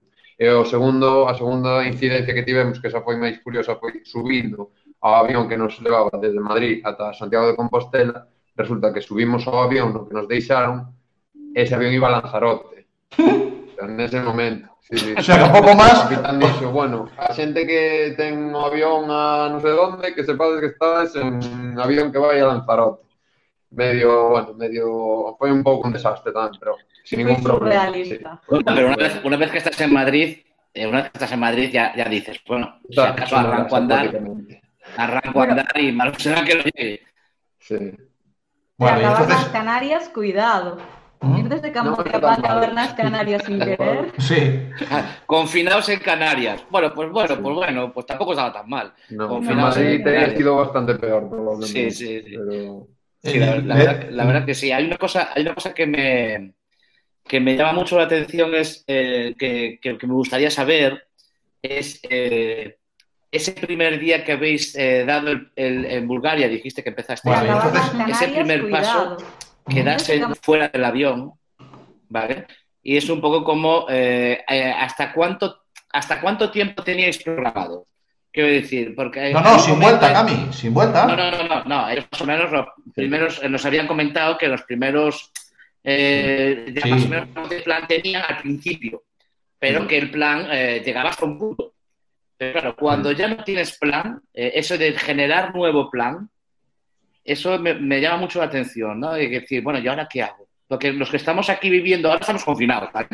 Estamos en una rutina, vas a trabajar, vas a trabajar, pa, pa, pa. Pero Sí. vosotros no teníais esa rutina, ¿no? No, Es- eh, intentábamos un pouco ao día eh, saber máis ou menos pois que nos apetecía visitar, os lugares aos que nos gustaría ir e demais, Pero, bueno, a verdade é que eso, que foi curioso tamén, porque no punto exacto onde se acabaron os nosos plans, que creo que foi despois do Taj Mahal, uh -huh. no día despois foi cando, bueno, eu tive un problema, unha infección gástrica, e aí empezou a nosa improvisación verían adiante os, os seguintes meses. Claro, era algo que, que podía pasar, era algo que podía pasar, ¿no? El problema médico, era algo que teníais sí, sí. que sepáis que podía pasar, ¿no? Sí, sí, eso. E creo sí. que nos tocaron todos. Sí, pero bueno, aínda con todo, creo que o balance que facemos é eh, dunha viaxe bastante bastante sinxela, dentro que cabe, con eso, con moitísimas facilidades, vendo un montón de cousas, eh, eu creo que non nos arrepentimos de... de... O sea, el balance de... de, de hoy, hoy estábamos hablando de emociones, el balance de, entre emociones positivas y balanza está muy a favor de, de, esto, esto, esto tenía que haberlo hecho antes, a lo mejor. Quiero decir. Completamente. Sí, eu sí que bueno, balance, creo, sí, é positivo. Super positivo. Mm. De feito, eh, creo que sí que todas as emocións negativas que tivemos ao longo do camino, Son que foron moitas, xa digo sí. que creo que tivemos moitos problemas, sí que son cousas das que aprendemos, eh? non sí. é para nada nas que dicimos, oh, no, que fatal, non teria que ter salido, para mm. nada. Pasámolas, pasámolas como, como as pudemos aguantar, e, e aprendemos. Mm. E sales máis forte desas, esas son as que crees. Leticia, Julián, yo no sé si le queréis hacer alguna pregunta a estos dos intrépidos que... Yo sí. Venga. ¿Cuándo volvéis a iros? Ahora tócanos uns meses por aquí. Ou Vale. sexa que non creo que nos próximos meses podamos volver a salir. Claro, es que tú a esta gente, tú a esta gente, Julián, les dices, ahora vais a salir una hora al día. Y, o sea, ¿y a dónde voy? O sea, Sí. eu creo que aí somos todos iguais. Ou sea, a min ahora que me digan que podo salir unha hora a dar unha volta a 10 metros de casa son feliz. O sea, non, ahora mismo non necesito irme a outra punta do mundo. Eu creo que ahora estamos todos no mesmo Pero idealmente cando volvamos a xuntar pois a enerxía e todo se alinee, sí que nos gustaría retomar en Vietnam, que sería o seguinte paso que teríamos ou que nos gustaría ter dado, Sí. pois é por aí por onde nos gustaría retomar esta aventura. realmente. Pero en- que se en- verá, que xa se sabe que non se pode facer plans, pero bueno, Entonces, To- Toshio. Toshio realmente es la, la- la forma en que contáis cómo andáis por el mundo sin un objetivo fijo. Pois acabas de definir moi ben, non? Sí. Eh, Nunca escuchar esa definición, pero... Sí, porque non, non depende, eu creo que xa non depende tanto das circunstancias materiais ou vivenciais que teñamos agora, sino que xa é algo eso que, que comezou no seu momento e que agora ten continuidade, non? Nos agora seguimos escribindo, hoxe estivemos escribindo, este domingo haberá outro artigo, o que ven aínda haberá mm. outro, veñen vídeos. Así que é certo que agora o xeito de contar é diferente, non? O mellor é menos atractivo, por así decirlo, no sentido do, do que podes contar das túas viaxes, pero, bueno, temos máis tempo agora para reflexionar sobre o que vivimos, para contar a mellor cousas que se nos quedaron, ou mesmo sobre a cuarentena, sobre como levamos nós, eh, a experiencia de volver despois de, de todo o que vivimos, eh, é un momento de transición, vamos. E tamén moitas veces de explicar moitas cousas, porque moitas veces a hora de viaxar por falta de tempo non faz a reflexión necesaria sobre todo ou non explicas da maneira que che gustaría, entón ahora sí que temos ese tempo para poder pois poñer todos os nosos coñecementos e as nosas experiencias e realmente seguir creando artigos e seguir creando vídeos en torno a viaxes e a nosa maneira de ver a vida que é un poquinho o que ao final é toxío. Creo que de todo esto estamos aprendiendo que de vez en cuando hay que parar, ¿eh? que es lo que decía Leticia antes de mirar hacia adentro, ¿no?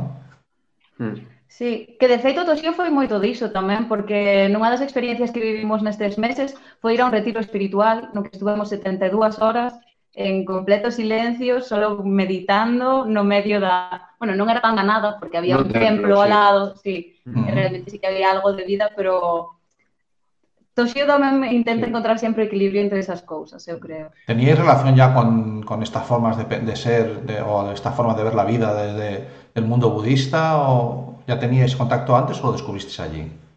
Porque me Sí. hablas de meditar. ¿En qué país eh, estuvisteis en ese, en ese, en esas, eh, en esa meditación? Tailandia, sí. Tailandia, Ujú. vida sana, puede ser. o, eh, Vale, bien. Eh, estaba intentando encontrar geográficamente alguna eh, tendencia budista relacionada con, con Sí, Tailandia. sí, é vipassana. Vipassana, perdón, no me salía esa. Sí, Sí, sí, eh, meditación vipassana. Sí que estábamos familiarizados, pero tamén é certo, eu digo, non fai falta poñerse en Tailandia para familiarizarse con isto, porque hai moitísima literatura e moitísima práctica para, para empezar, pero, Mm. pero bueno, o feito de facelo aí, de poder entrar en contacto con monxes, con outra xente que ten eses intereses, final é o ambiente, ¿no? E, e Esa, tamén esa axuda. gente sí que son muy frikis, ¿eh?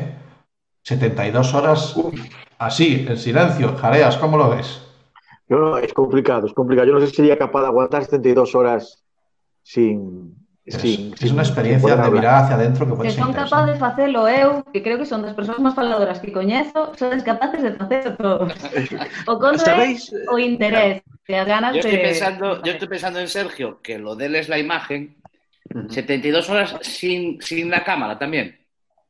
Eh, sí. Aí, aí le la costado, mira o gesto, le ha costado. Eh? que cando rematou, o primeiro que fixen foi sacar a cámara, pedirlle ao Monxe claro. que nos deixara facer unhas fotos. Para... Un selfie, un selfie. Sí, claro. Eh, faz, bueno, facerlle unha foto tamén a, ao habitáculo no cal dormíamos, porque tamén era moi curioso. Eran dous metros cuadrados, cunha esterilla e, eh, e andando. Estaba, estivo ben, foi unha experiencia bastante positiva tamén. Que ibas a decir, Jareas? Sabéis lo que me ha de, de Toshio? Que cuando, para que a veces digas, Santi, que no escucho cuando hablas o cuando intentas enseñarme algunas cosas. Eh, cuando alguien intenta hacer un proyecto, que incluso va con las emociones, cuando alguien hace algo, eh, no tiene que ser algo que te guste. Tiene que ser algo que de verdad te emocione, que de verdad seas capaz de dedicarle 23 horas al día y que luego no te importe. Me refiero, porque muchas veces lo que está pasando ahora, mucha gente se ha cansado de hacer las cosas o se ha saturado, porque en verdad no es algo que de verdad te llene. Porque cuando algo te llena, cuando te sientes realizado con lo que haces, no tienes límite, me refiero, no me importa dedicarle 40 24 horas al día a algo que de verdad me emociona. Por eso no creo que les haya importado tener los problemas que hayan tenido durante el viaje, no creo que les haya importado, sí les habrá importado que se le haya cortado, pero me refiero, cuando tú haces algo que de verdad es lo que te emociona, nunca, hasta lo peor, vas a buscar el lado bueno, vas a buscar el aprendizaje en eso. Y es una cosa, que no lo creas, Santi, lo aprendí de ti. ¿Qué me dices? Qué bonito. Bueno, a los hermanos mayores es lo que tenemos. aprenden de bien, ¿eh? Sin embargo, Camilo no lo ¿Por aprendió no tanto. Sí, sí. Los hermanos mayores. No, bueno. Bueno, ¿qué ibas a decir, Cam? No, no, nada, estaba pensando que, mm, que, bueno, lo que acaba de comentar Jareas, que efectivamente, y yo sé que, por ejemplo, una cosa que le, que le emociona y que le llena y que le gusta a Sergio es la foto, lo que acaba de comentar ahora, Sí. es la- el mundo, lo que es la, la imagen. Y entonces yo estoy pensando que yo a veces bajo a, a- yo tengo una playita cerca y bajo aquí a Barrañán y saco, hay, un- hay mucho oleaje y a lo mejor me vengo con 150 fotos. ¿Tú con cuántas fotos te has venido de, de este viaje? Uf, eh, te digo que, eu a pesar de non ter lidiado con moito analóxico, son un pouco bella escuela nese sentido de decir tirar o mínimo posible. Tipo, Espera, espera, espera, espera, espera. Me estás Sí. diciendo, me estás diciendo que aún tienes que revelar las fotos. No, Las No, tienes no, que no, no, revelar. no. Digo que aínda non Ah. non tendo que lidiar con analóxico. Teño esa mentalidade aínda, e Ah, e bueno. gústame ver algo e decir, vou sacar esta cousa solo 150 fotos. Pero é certo que levamos dous discos duros e veñen cargados. Veñen moi cargados, sí. Bueno, pero la verdad es que no hemos, no hemos presentado a, a estos dos invitados, los hemos presentado como los que están al frente del proyecto Toshio. Bueno, pues que está, que está bien, que es, es una forma de presentarles, como digo yo, tanto monta, monta tanto, ¿de acuerdo? Pero eh, Sergio, que hablabas de él, que está relacionado, bueno, Sergio es que es, es- es experto, bueno, fotógrafo eh, y es periodista, comunicador, experto en, en- en- en política, Política. ¿vale? Y, y Nuria es jurista, con ella aprendimos la diferencia entre jurista y, y abo- y abogado. Abogada. Y abogado, ¿vale? Bueno, nos lo, nos lo intentaron No, no, explicar. no, no. lo Yo, intentaron yo- yo entendí la diferencia. Y aparte, me acuerdo que eh, en ese programa participó también nuestra abogada de cabecera, Bea, Bea Galavia, y ahí Claro, tuvieron ellas las dos la claro. explicación y el debate. Y, y bueno, pues es- efectivamente, eh, ella Yo también sigo tiene. quedándome que, el jurista, sigo quedándome con que el jurista es el que jura mucho. No, eso entonces, es el jurado. bueno, de momento la mira, el jurista es el que jura, Vale, por vale, Dios, vale. seguido. Pero bueno, a mí la, la, la aclaración me la intentaron dar, ellas lo tienen clarísimo, A ti no te pero yo no soy capaz. No. Vale, eh, Sé que no son lo mismo, sé que no son lo mismo, pero tampoco. Bueno, bueno, pues Para mí son lo mismo. Vamos. Tampoco te voy a pedir más, no te preocupes. Bueno, No, no entonces nos estabais contando que Toshio se ha convertido ahora, sigue, ese proyecto sigue, ¿de acuerdo? Lo que pasa es que estáis en casa y seguís eh, escribiendo artículos, seguís publicando vídeos, no solamente de vuestros viajes, sino de, de esas, de esas reflexiones. Por lo tanto, es un proyecto que no se ha parado. Yo os presentaba al principio como que habéis vuelto a casa, pero sin embargo el proyecto, el proyecto sigue, ¿de acuerdo? Sí, continúa, tanto no blog como nas redes sociales. Intentamos seguir eh, comunicando, Mm. atendendo a realidade, pero sin olvidar o que é o noso que ao final sí que son as viaxes. De acuerdo. ¿Y la comunidad lo, lo ha entendido? El, bueno, el Toshio ha vuelto a casa. ¿Qué feedback habéis recibido? A ver, eh, por ahora em, sí que é certo que cando chegamos, que publicamos un vídeo, bueno, explicando que Mm, volvíamos sí, e chegábamos vimos. a casa, eh, sí que sí, nos, sí que tivo bastante, sí, pues, que nos dernos bastante ánimo, bueno, preguntáronos, hubo mm. resposta. É certo que agora, como está cambiando un pouco o ton dos, dos artigos, é unha especie máis de, bueno, que, que vamos a ver, que baixou un pouco a expectación. Sí. Eh, Pero bueno, eu creo que en parte non só responde a ese cambio, senón que supoño que a xente tamén está, por así decirlo, un pouco noutro, noutro ritmo, non? A mellor sí. non apetece tanto ler sobre según que cousas, sí que é certo que apetece que, distraerse e demais. Es que hablarme de viajes ahora condenado, que tienes mala noche. Claro, que hai que poñerse en lugar da, da xente. E, e a veces sí que pides un pouco de desconexión, pero eu entendo que non, non é un momento para que as cousas despelen, por así. O sea, estamos nun momento complicado para as mentes tamén. Entón, vale, vale. Por vale. ahora sí, seguímonos, pero Es bueno, es bueno. Te sirve, te sirve un poquito como vía de escape. ¿eh? A veces eh, ver, ver que quizás no ahora, pero repasar los, eh, los lo que habéis colgado anterior con esas, en esos lugares donde habéis estado, sirve un poquito de, de vía de escape. La verdad que también.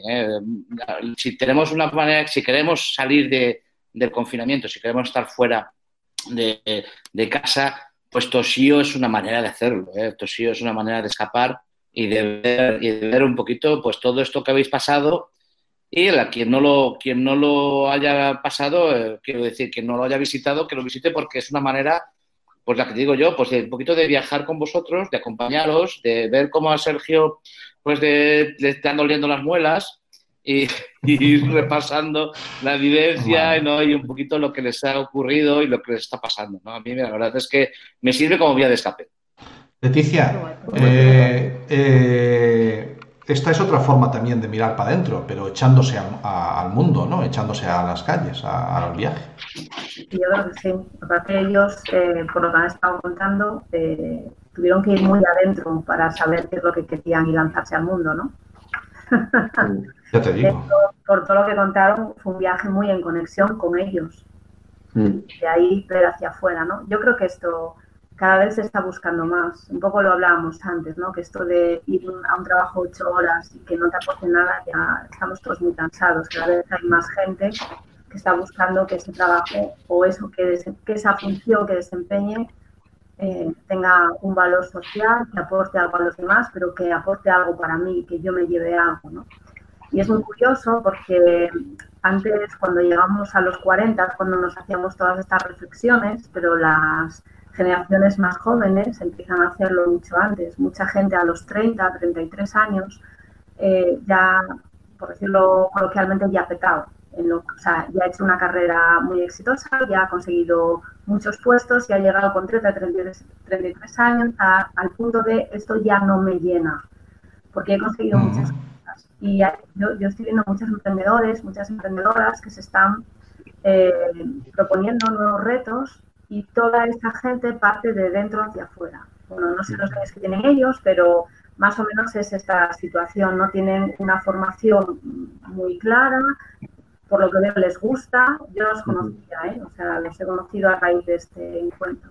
Pero todo lo que han comentado es, han aunado muchas cosas que a ellos les gustan, la carrera de cada uno, las aficiones que tienen, y de todo eso están haciendo ¿no? su nueva profesión o su nueva forma de no solo ganarse la vida, sino de vivir y disfrutar la vida. que al final es lo que nos han transmitido. No, no sé si me he equivocado mucho, pero esto es lo que yo... eh, No, no, Me parece bastante. perfecto Sí, sí, muy acertado. Sí, sí. sí, sí.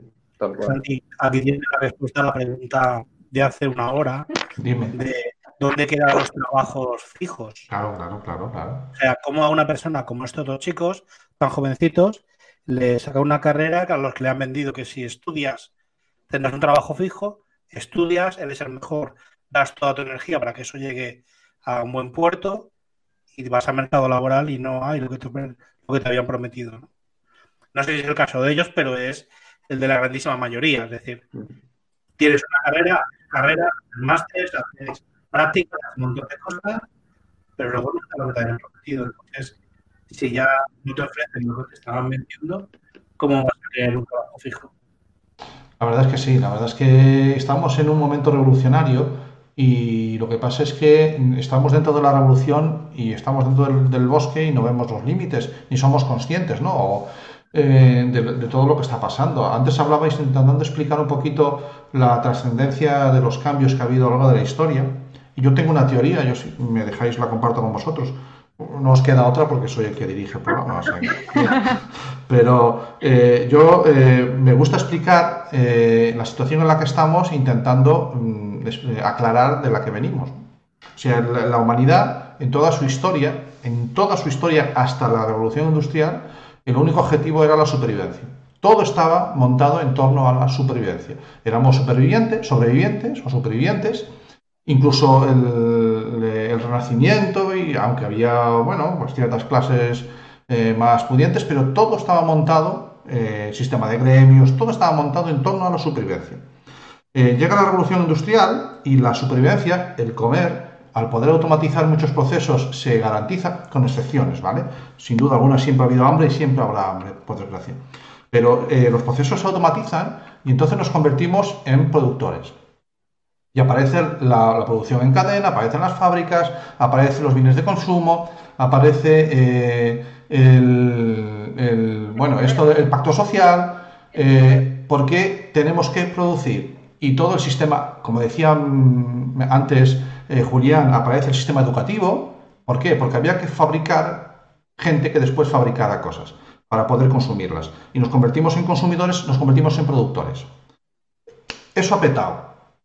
Llega la sociedad digital y llega la inteligencia artificial, el Internet de las cosas, el Internet, toda esta historia, y eh, quita al hombre del sistema productivo. Ya no te necesito humano para producir. Siempre habrá quien tenga una azada y tenga un huerto. Siempre habrá quien haga cosas con las manos, pero es viable y el futuro viene a que desaparezcamos de la cadena de producción. Por lo tanto, ¿qué nos queda a los humanos por hacer? Lo que nos diferencia de cualquier animal, que es crear. Ese es el chip que yo creo que tenemos que cambiar y que el proceso que tenemos que entender para saber a dónde vamos. El humano, su futuro es el que ha sido siempre, el de crear. Es lo que le toca hacer en, la sociedad. El resto eh, va a ser mm, trabajos muy tristes o, eh, o sencillamente no van a ser ya trabajos humanos. Yo lo veo por ahí. No sé si os parece muy friki. ¿Y eso cómo lo gestionamos Bueno, emocionalmente? esta mañana, esta, no sé si me oís, Sí. Sí. esta Ah, mañana Adelante, adelante. el chat de, de la Asociación de Padres saltó con todo este sistema educativo, ¿no? Y, Oh, oh, yo, yo ya no estoy en esas. ¿Tú dónde estás?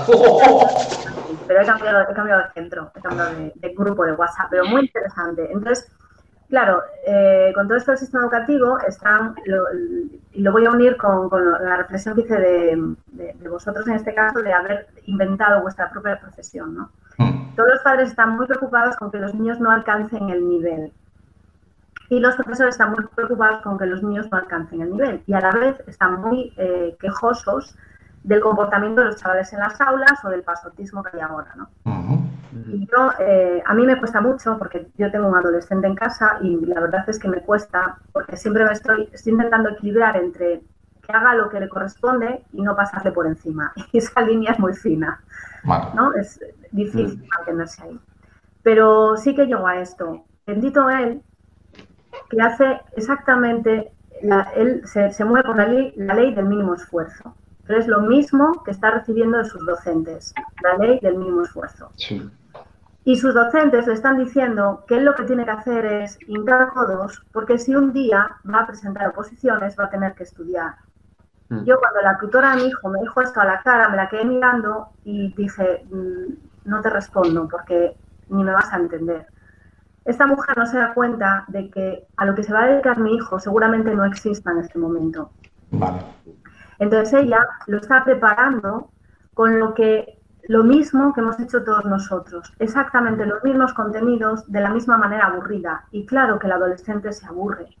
Si después llega a casa y se chupa eh, o se ve o consume vídeos de YouTube con gritos estridentes a toda pastilla, venga eh, con estímulos uno, uno, uno detrás de otro, y después llega a clase y una mujer con un estilo súper tranquilo, Estoy que no se mueve, que no tiene altos ni bajos, le cuenta lo mismo, o ahora le manda que se lea eh, Egipto y, Quijote. y, la- y la- y Mesopotamia, ¿sabes? Con la cantidad de vídeos que hay en YouTube que son gratis, donde le puede estar contando la historia de Egipto y de otras... No, le pone el típico libro con su fotito no sé qué, que me mira, lee en transversal y me dice, ¿dónde está la respuesta? ¿Me estás pidiendo que los profesores se conviertan en youtubers? No. Estoy pidiendo que los profesores y toda la sociedad, y yo creo que esto virus nos viene a decir Pero esto, sí que me lleva. Sí que me que vale, va. reflexione, yo creo que la historia es que cada uno reflexione con qué es exactamente lo que queremos aportar y a dónde queremos llegar. Porque lo que no puede ser es que estemos viviendo cambios tan fuertes como que un virus nos meta a todos en casa y pretendamos continuar en el mismo sistema, el mismo sistema educativo, el mismo sistema económico, el mismo sistema para todo, porque ya nos está diciendo la vida, que es muy sabia, que eso no funciona. Y que vuelvo a repetir, que lo he dicho antes, que el cambio empieza por dentro. Entonces, ahora todo el mundo grita que si el político turno lo hace bien o mal. Ostras, pero ¿y tú cómo lo estás haciendo? pero tú, tú en tu día a día estás gestionando de manera diferente, tú te estás proponiendo retos diferentes, tú pues, déjate de señalar afuera y empieza a mirar hacia adentro. Y cambia, que esto lo hemos hablado tú y yo, Santi, muchas Sí, veces, cambia lo poquito que tienes en tus 10 metros cuadrados. Porque si tú cambias eso y el vecino cambia eso y el vecino cambia eso, todos cambiaremos. Pero aquí estamos todos señalando al de enfrente lo que tiene que cambiar, lo que tiene que hacer Pedro Sánchez o Feijóo o quien sea de turno, pero no estamos reflexionando sobre qué puedo hacer yo, qué puedo aportar yo. Y creo que este virus, lo decíamos al principio, es verdad que hay mucha gente que, que, que se ha venido abajo, pero también hay mucha gente que se ha venido arriba y ha empezado a hacer cosas diferentes, que ha empezado a hacer cosas solidarias por los demás. Pues ahí tenemos la gente que se ha puesto a coser mascarillas porque hacían falta, por ejemplo. Hay gente que se ha re- reinventado profesionalmente. Hay gente que se ha puesto a escribir cartas para esa gente sola en los hospitales que no podían ser visitada por su familia. Sí hay gente haciendo cambios, pero como os dije antes, eso no sale en las noticias. Sale Sí, un caso anecdóticamente. los, pero los no inputs negativos venden más. Los Bueno. inputs negativos venden más. No sé si venden más, porque yo... Mi quero casa- dicir unha cousa Dime. Adelante, adelante, Nuria. A ver.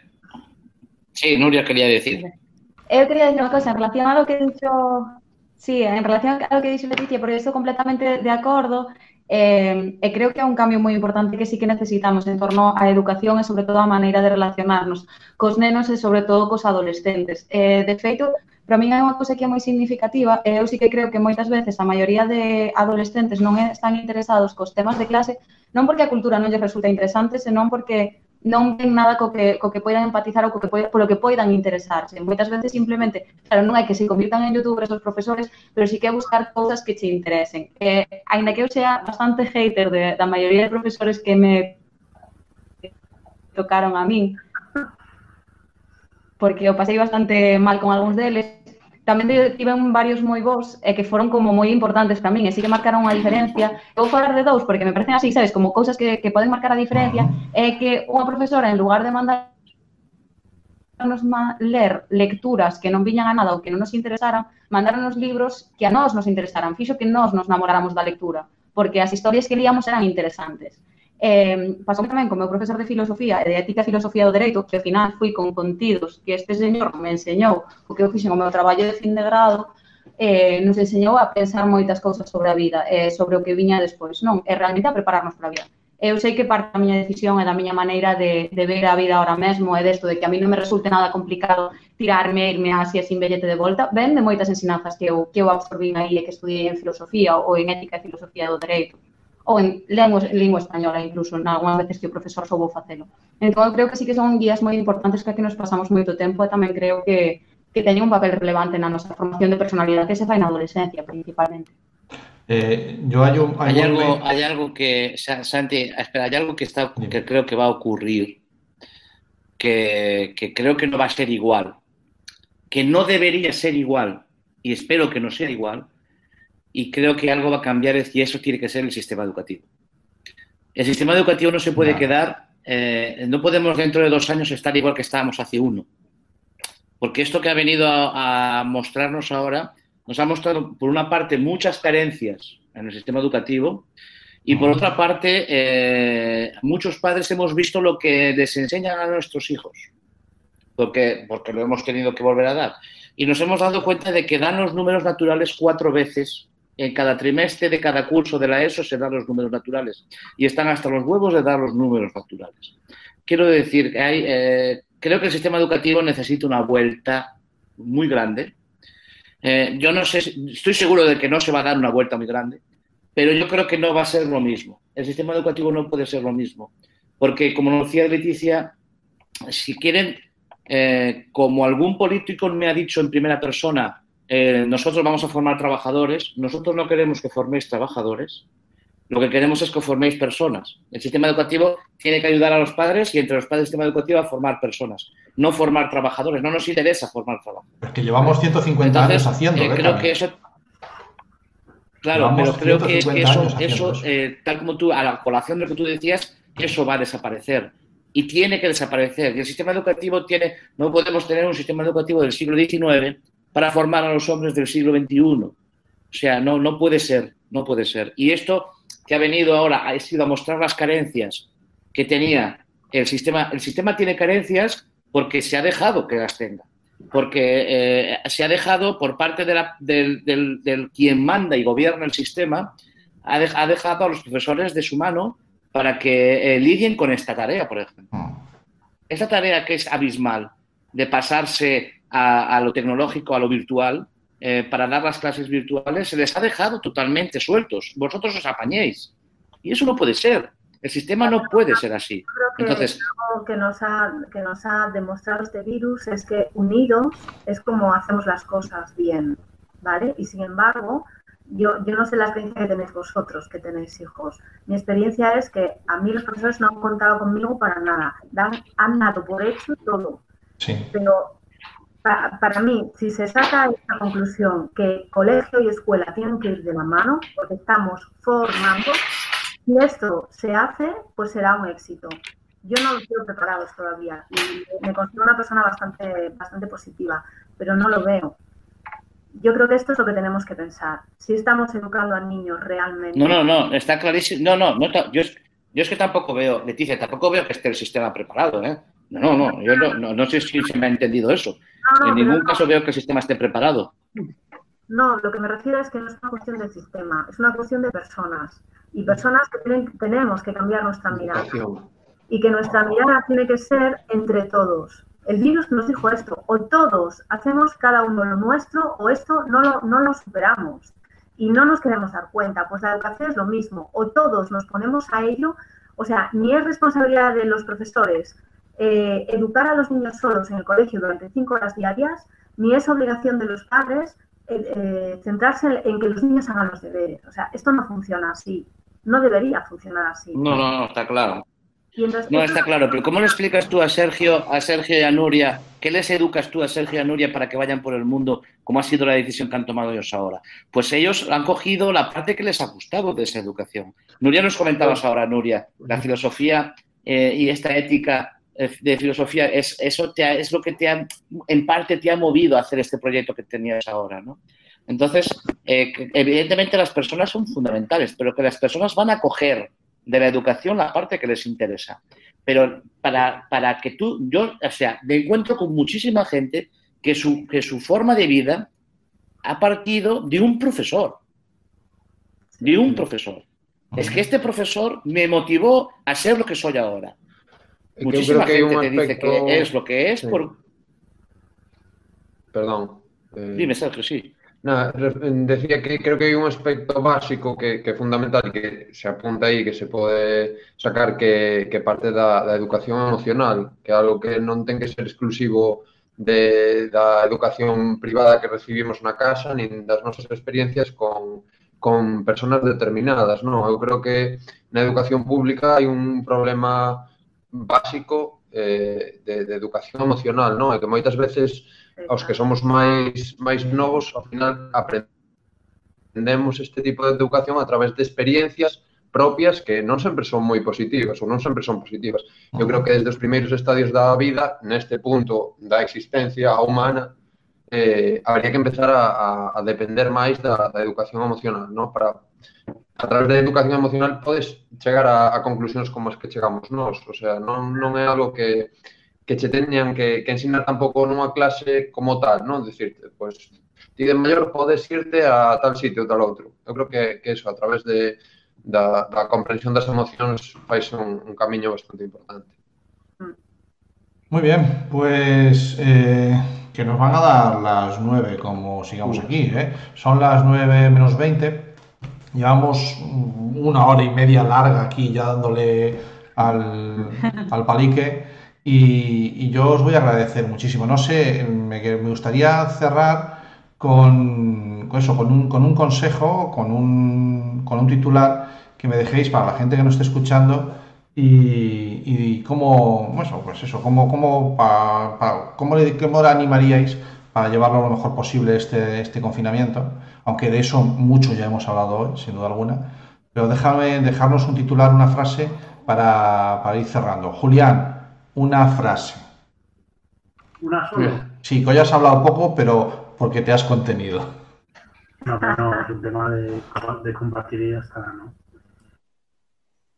Cuéntanos, ¿cómo, cómo un consejo para llevar esta, estas semanas, si no meses que todavía nos quedan? Aunque el sábado empezaremos a salir a pasear.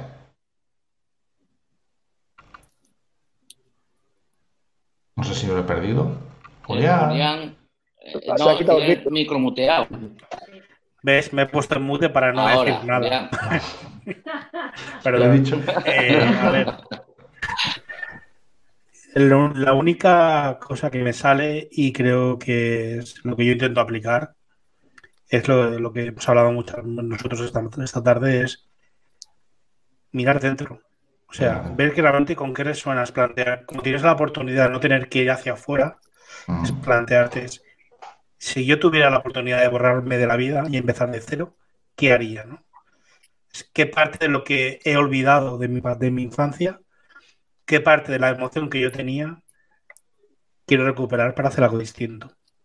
En una frase imposible de resumirlo, porque Vale, yo pues soy está. de pocas palabras, ya lo sabes. Espérate, que te voy a mutar yo ahora desde aquí.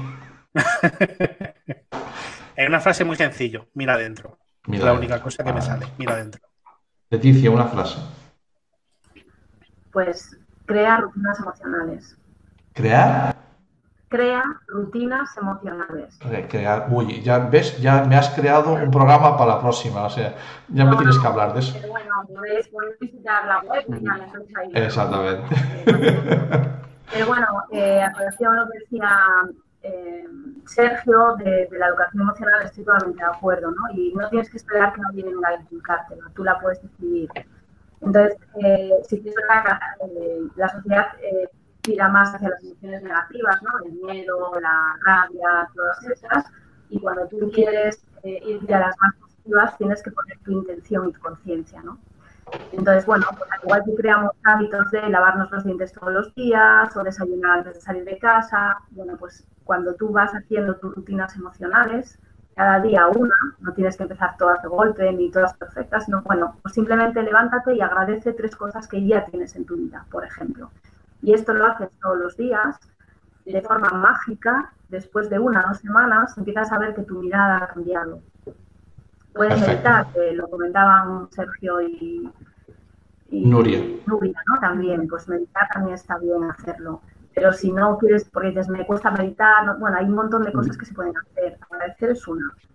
Vale, yo al resto de los que nos están escuchando, a todo el mundo les invito que se pasen por el faro de Leti y que van a encontrar esas rutinas que ella nos está regalando estos días y que nos van a ayudar a, a mirar dentro y, y cambiar nuestro, nuestro punto de vista. Jo, no, no- no sé a quién se la leí la frase. Ah, no, creo que es tuya, Leti. Eh, si yo estoy bien, mi mundo está mejor. Sí, sin duda. Os propongo que si os decidís hacer algunas rutinas, que las hagáis en, de estos retos, los hagáis en familia, porque de verdad que pueden ser muy divertidos y podéis descubrir al que está al lado que a lo mejor os sorprende. ¿eh? Vale.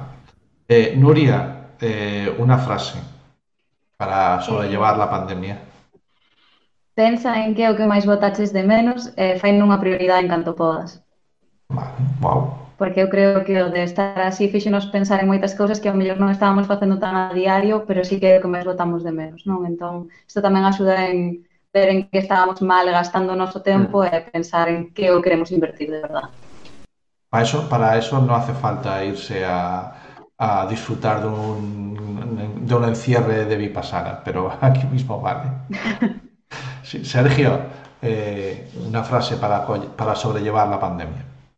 Eu supoño que, que é redundar, pero ao final nestes días mm, atopámonos demasiado con nos mesmos. Entón eu creo que é importante reconciliarnos con, con nos. Aceptar o malo e o do, do que temos para Vale. normalmente o malo non o aceptamos, pois creo que é momento para aceptarlo tamén. Veo que en, en este, en este caos habitual que suele ser Internet tu color favorito, en el que mm, recuerdo que los primeros programas estábamos hasta dos días preparando el guion y ahora sencillamente lo hacemos sin guion, porque nos parece que es más natural, ha salido sin querer o queriendo la, la idea principal que yo buscaba con, con vosotros cuatro aquí hoy, que era precisamente que, nuestro, que la gente que vea este programa entienda la importancia de ponerse las gafas del revés y mirarse, y mirarse para adentro. Areas, ¿quieres decir algo para cerrar? Una frase para sobrellevar la, la pandemia. Venga. Minority Sports. Los lunes en Quack FM. Siempre aproveita. Se ha entrecortado, repítelo. Sports es un programa, si hay algo que echamos de menos es hacer radio. Y Minority Sports, como les decía antes Nuria, nos, nos lleva a eso. Yo quiero decir una cosa más. Y así ya si quieres, Santi, ya puedes cerrar después de hablar yo. Puedes cerrar, sin problema ninguno. Eh, eh, todos, todos los padres, todos los padres que tienen hijos adolescentes, incluso padres que no tengan hijos adolescentes, eh, yo no, no me gusta dar consejos, pero una cosa sí que me gustaría que hicieran, que hablasen con sus hijos de cosas superfluas. Que no, si se dan cuenta de que están entrando en una rutina de negarle y de bron- abroncar y de hablar de cosas superfluas, que a veces es necesario, de cosas que no, irrelevantes. No siempre todo tiene que girar alrededor de cómo tienen la habitación o de cómo están haciendo los estudios, sino que a veces hay que hablar de cosas pues, pues tan superfluas como eh, los colores del calcetín. Mm, A veces no es necesario mucho más. Y, conseguir una relación con tu hijo que después pueda llevarte a, a poder disfrutar más de él. Mm, Es un poquito lo que... Y aparte de lo que yo saco es que quiero seguir haciendo Minority, que lo seguimos haciendo. Bueno, pues eh, ha quedado bien, ha quedado bien, ha quedado un cierre bonito. Sí, posiblemente voy a cerrar después de, después de haber hablado tú, pero voy a hablar yo. Eh, Sino que eh, hay que hablar de cosas pues, pues tan superfluas como eh, los colores. no, lo de, lo de hablar de cosas superfluas, reconozco que me lo, me lo apunto porque sí que es interesante. Bueno, pues eh, Ah, perdona, no te había, no te había oído, pero tengo, tengo una conexión, según me dice aquí, estado pobre o incluso estado no óptimo. O sea, no estoy yo. no estás en tu, en tu mejor momento. No estás en tu mejor momento. Soy más bien pobre, incluso no óptimo. No, no me pidas más. Bueno, eh, lo dicho, vamos a ir cerrando y quería invitaros a, a los que estáis escuchando a- a- al café pandémico de la semana que viene, que habrá de nuevo café pandémico, y lo volveremos a tener doble, ¿de acuerdo? Eh, tendremos, posiblemente empecemos un poquito antes, para que nos dé tiempo a aplaudir a eso de las 8. Eh, y empezaremos a las 6 A ver, por cuestiones de agenda. Eh, Cami, ¿tú te acuerdas de, de Enrique, del programa que hicimos con los hackers, Enrique y Josiño? Sí. Bueno, que quiero repetir. Que se pusieron en contacto, se, se quisieron, se pusieron en contacto entre ellos porque no éramos capaces de hacer Sí, fue muy divertido porque no fuimos capaces de que entraran los dos por teléfono y al final uno tuvo que llamar al otro. Vale, pues Enrique Serrano, eh, posiblemente una de las figuras, eh, bueno, vamos a tener con nosotros a dos de los mm, hackers más ilustres en este país, uno en el ámbito privado y otro en el ámbito público, Josiño, que tengo el placer de, trabajar con él, y, y Enrique Serrano, que es una figura, estéticamente es el anti-hacker, yo os propongo que lo busquéis en, en redes sociales o que lo veáis aquí la semana que viene. Y después de hablar con ellos sobre esas historias, eh, hablaremos de papáes y mamáes. Hablaremos con las asociaciones de Sí. padres. Eh, Leti, vamos a hablar con las asociaciones de padres y vamos a hablar de grupos de WhatsApp Sí. con las asociaciones de padres. O sea que va a estar, va a estar interesante. Va a estar chulo, sí. Va a estar, va a Calentito, estar chulo. calentito. Bueno, pues supongo que lo busquéis en, en redes sociales o que lo veáis aquí la semana que viene. O que lo veáis aquí la semana que viene.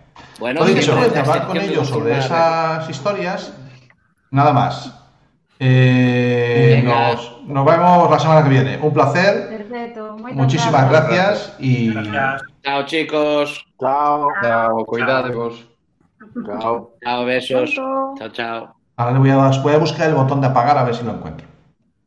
¿Dónde está? ¿Dónde está? Ah, no, que no era ese ratón, espera, era este. Es que tengo dos ratones.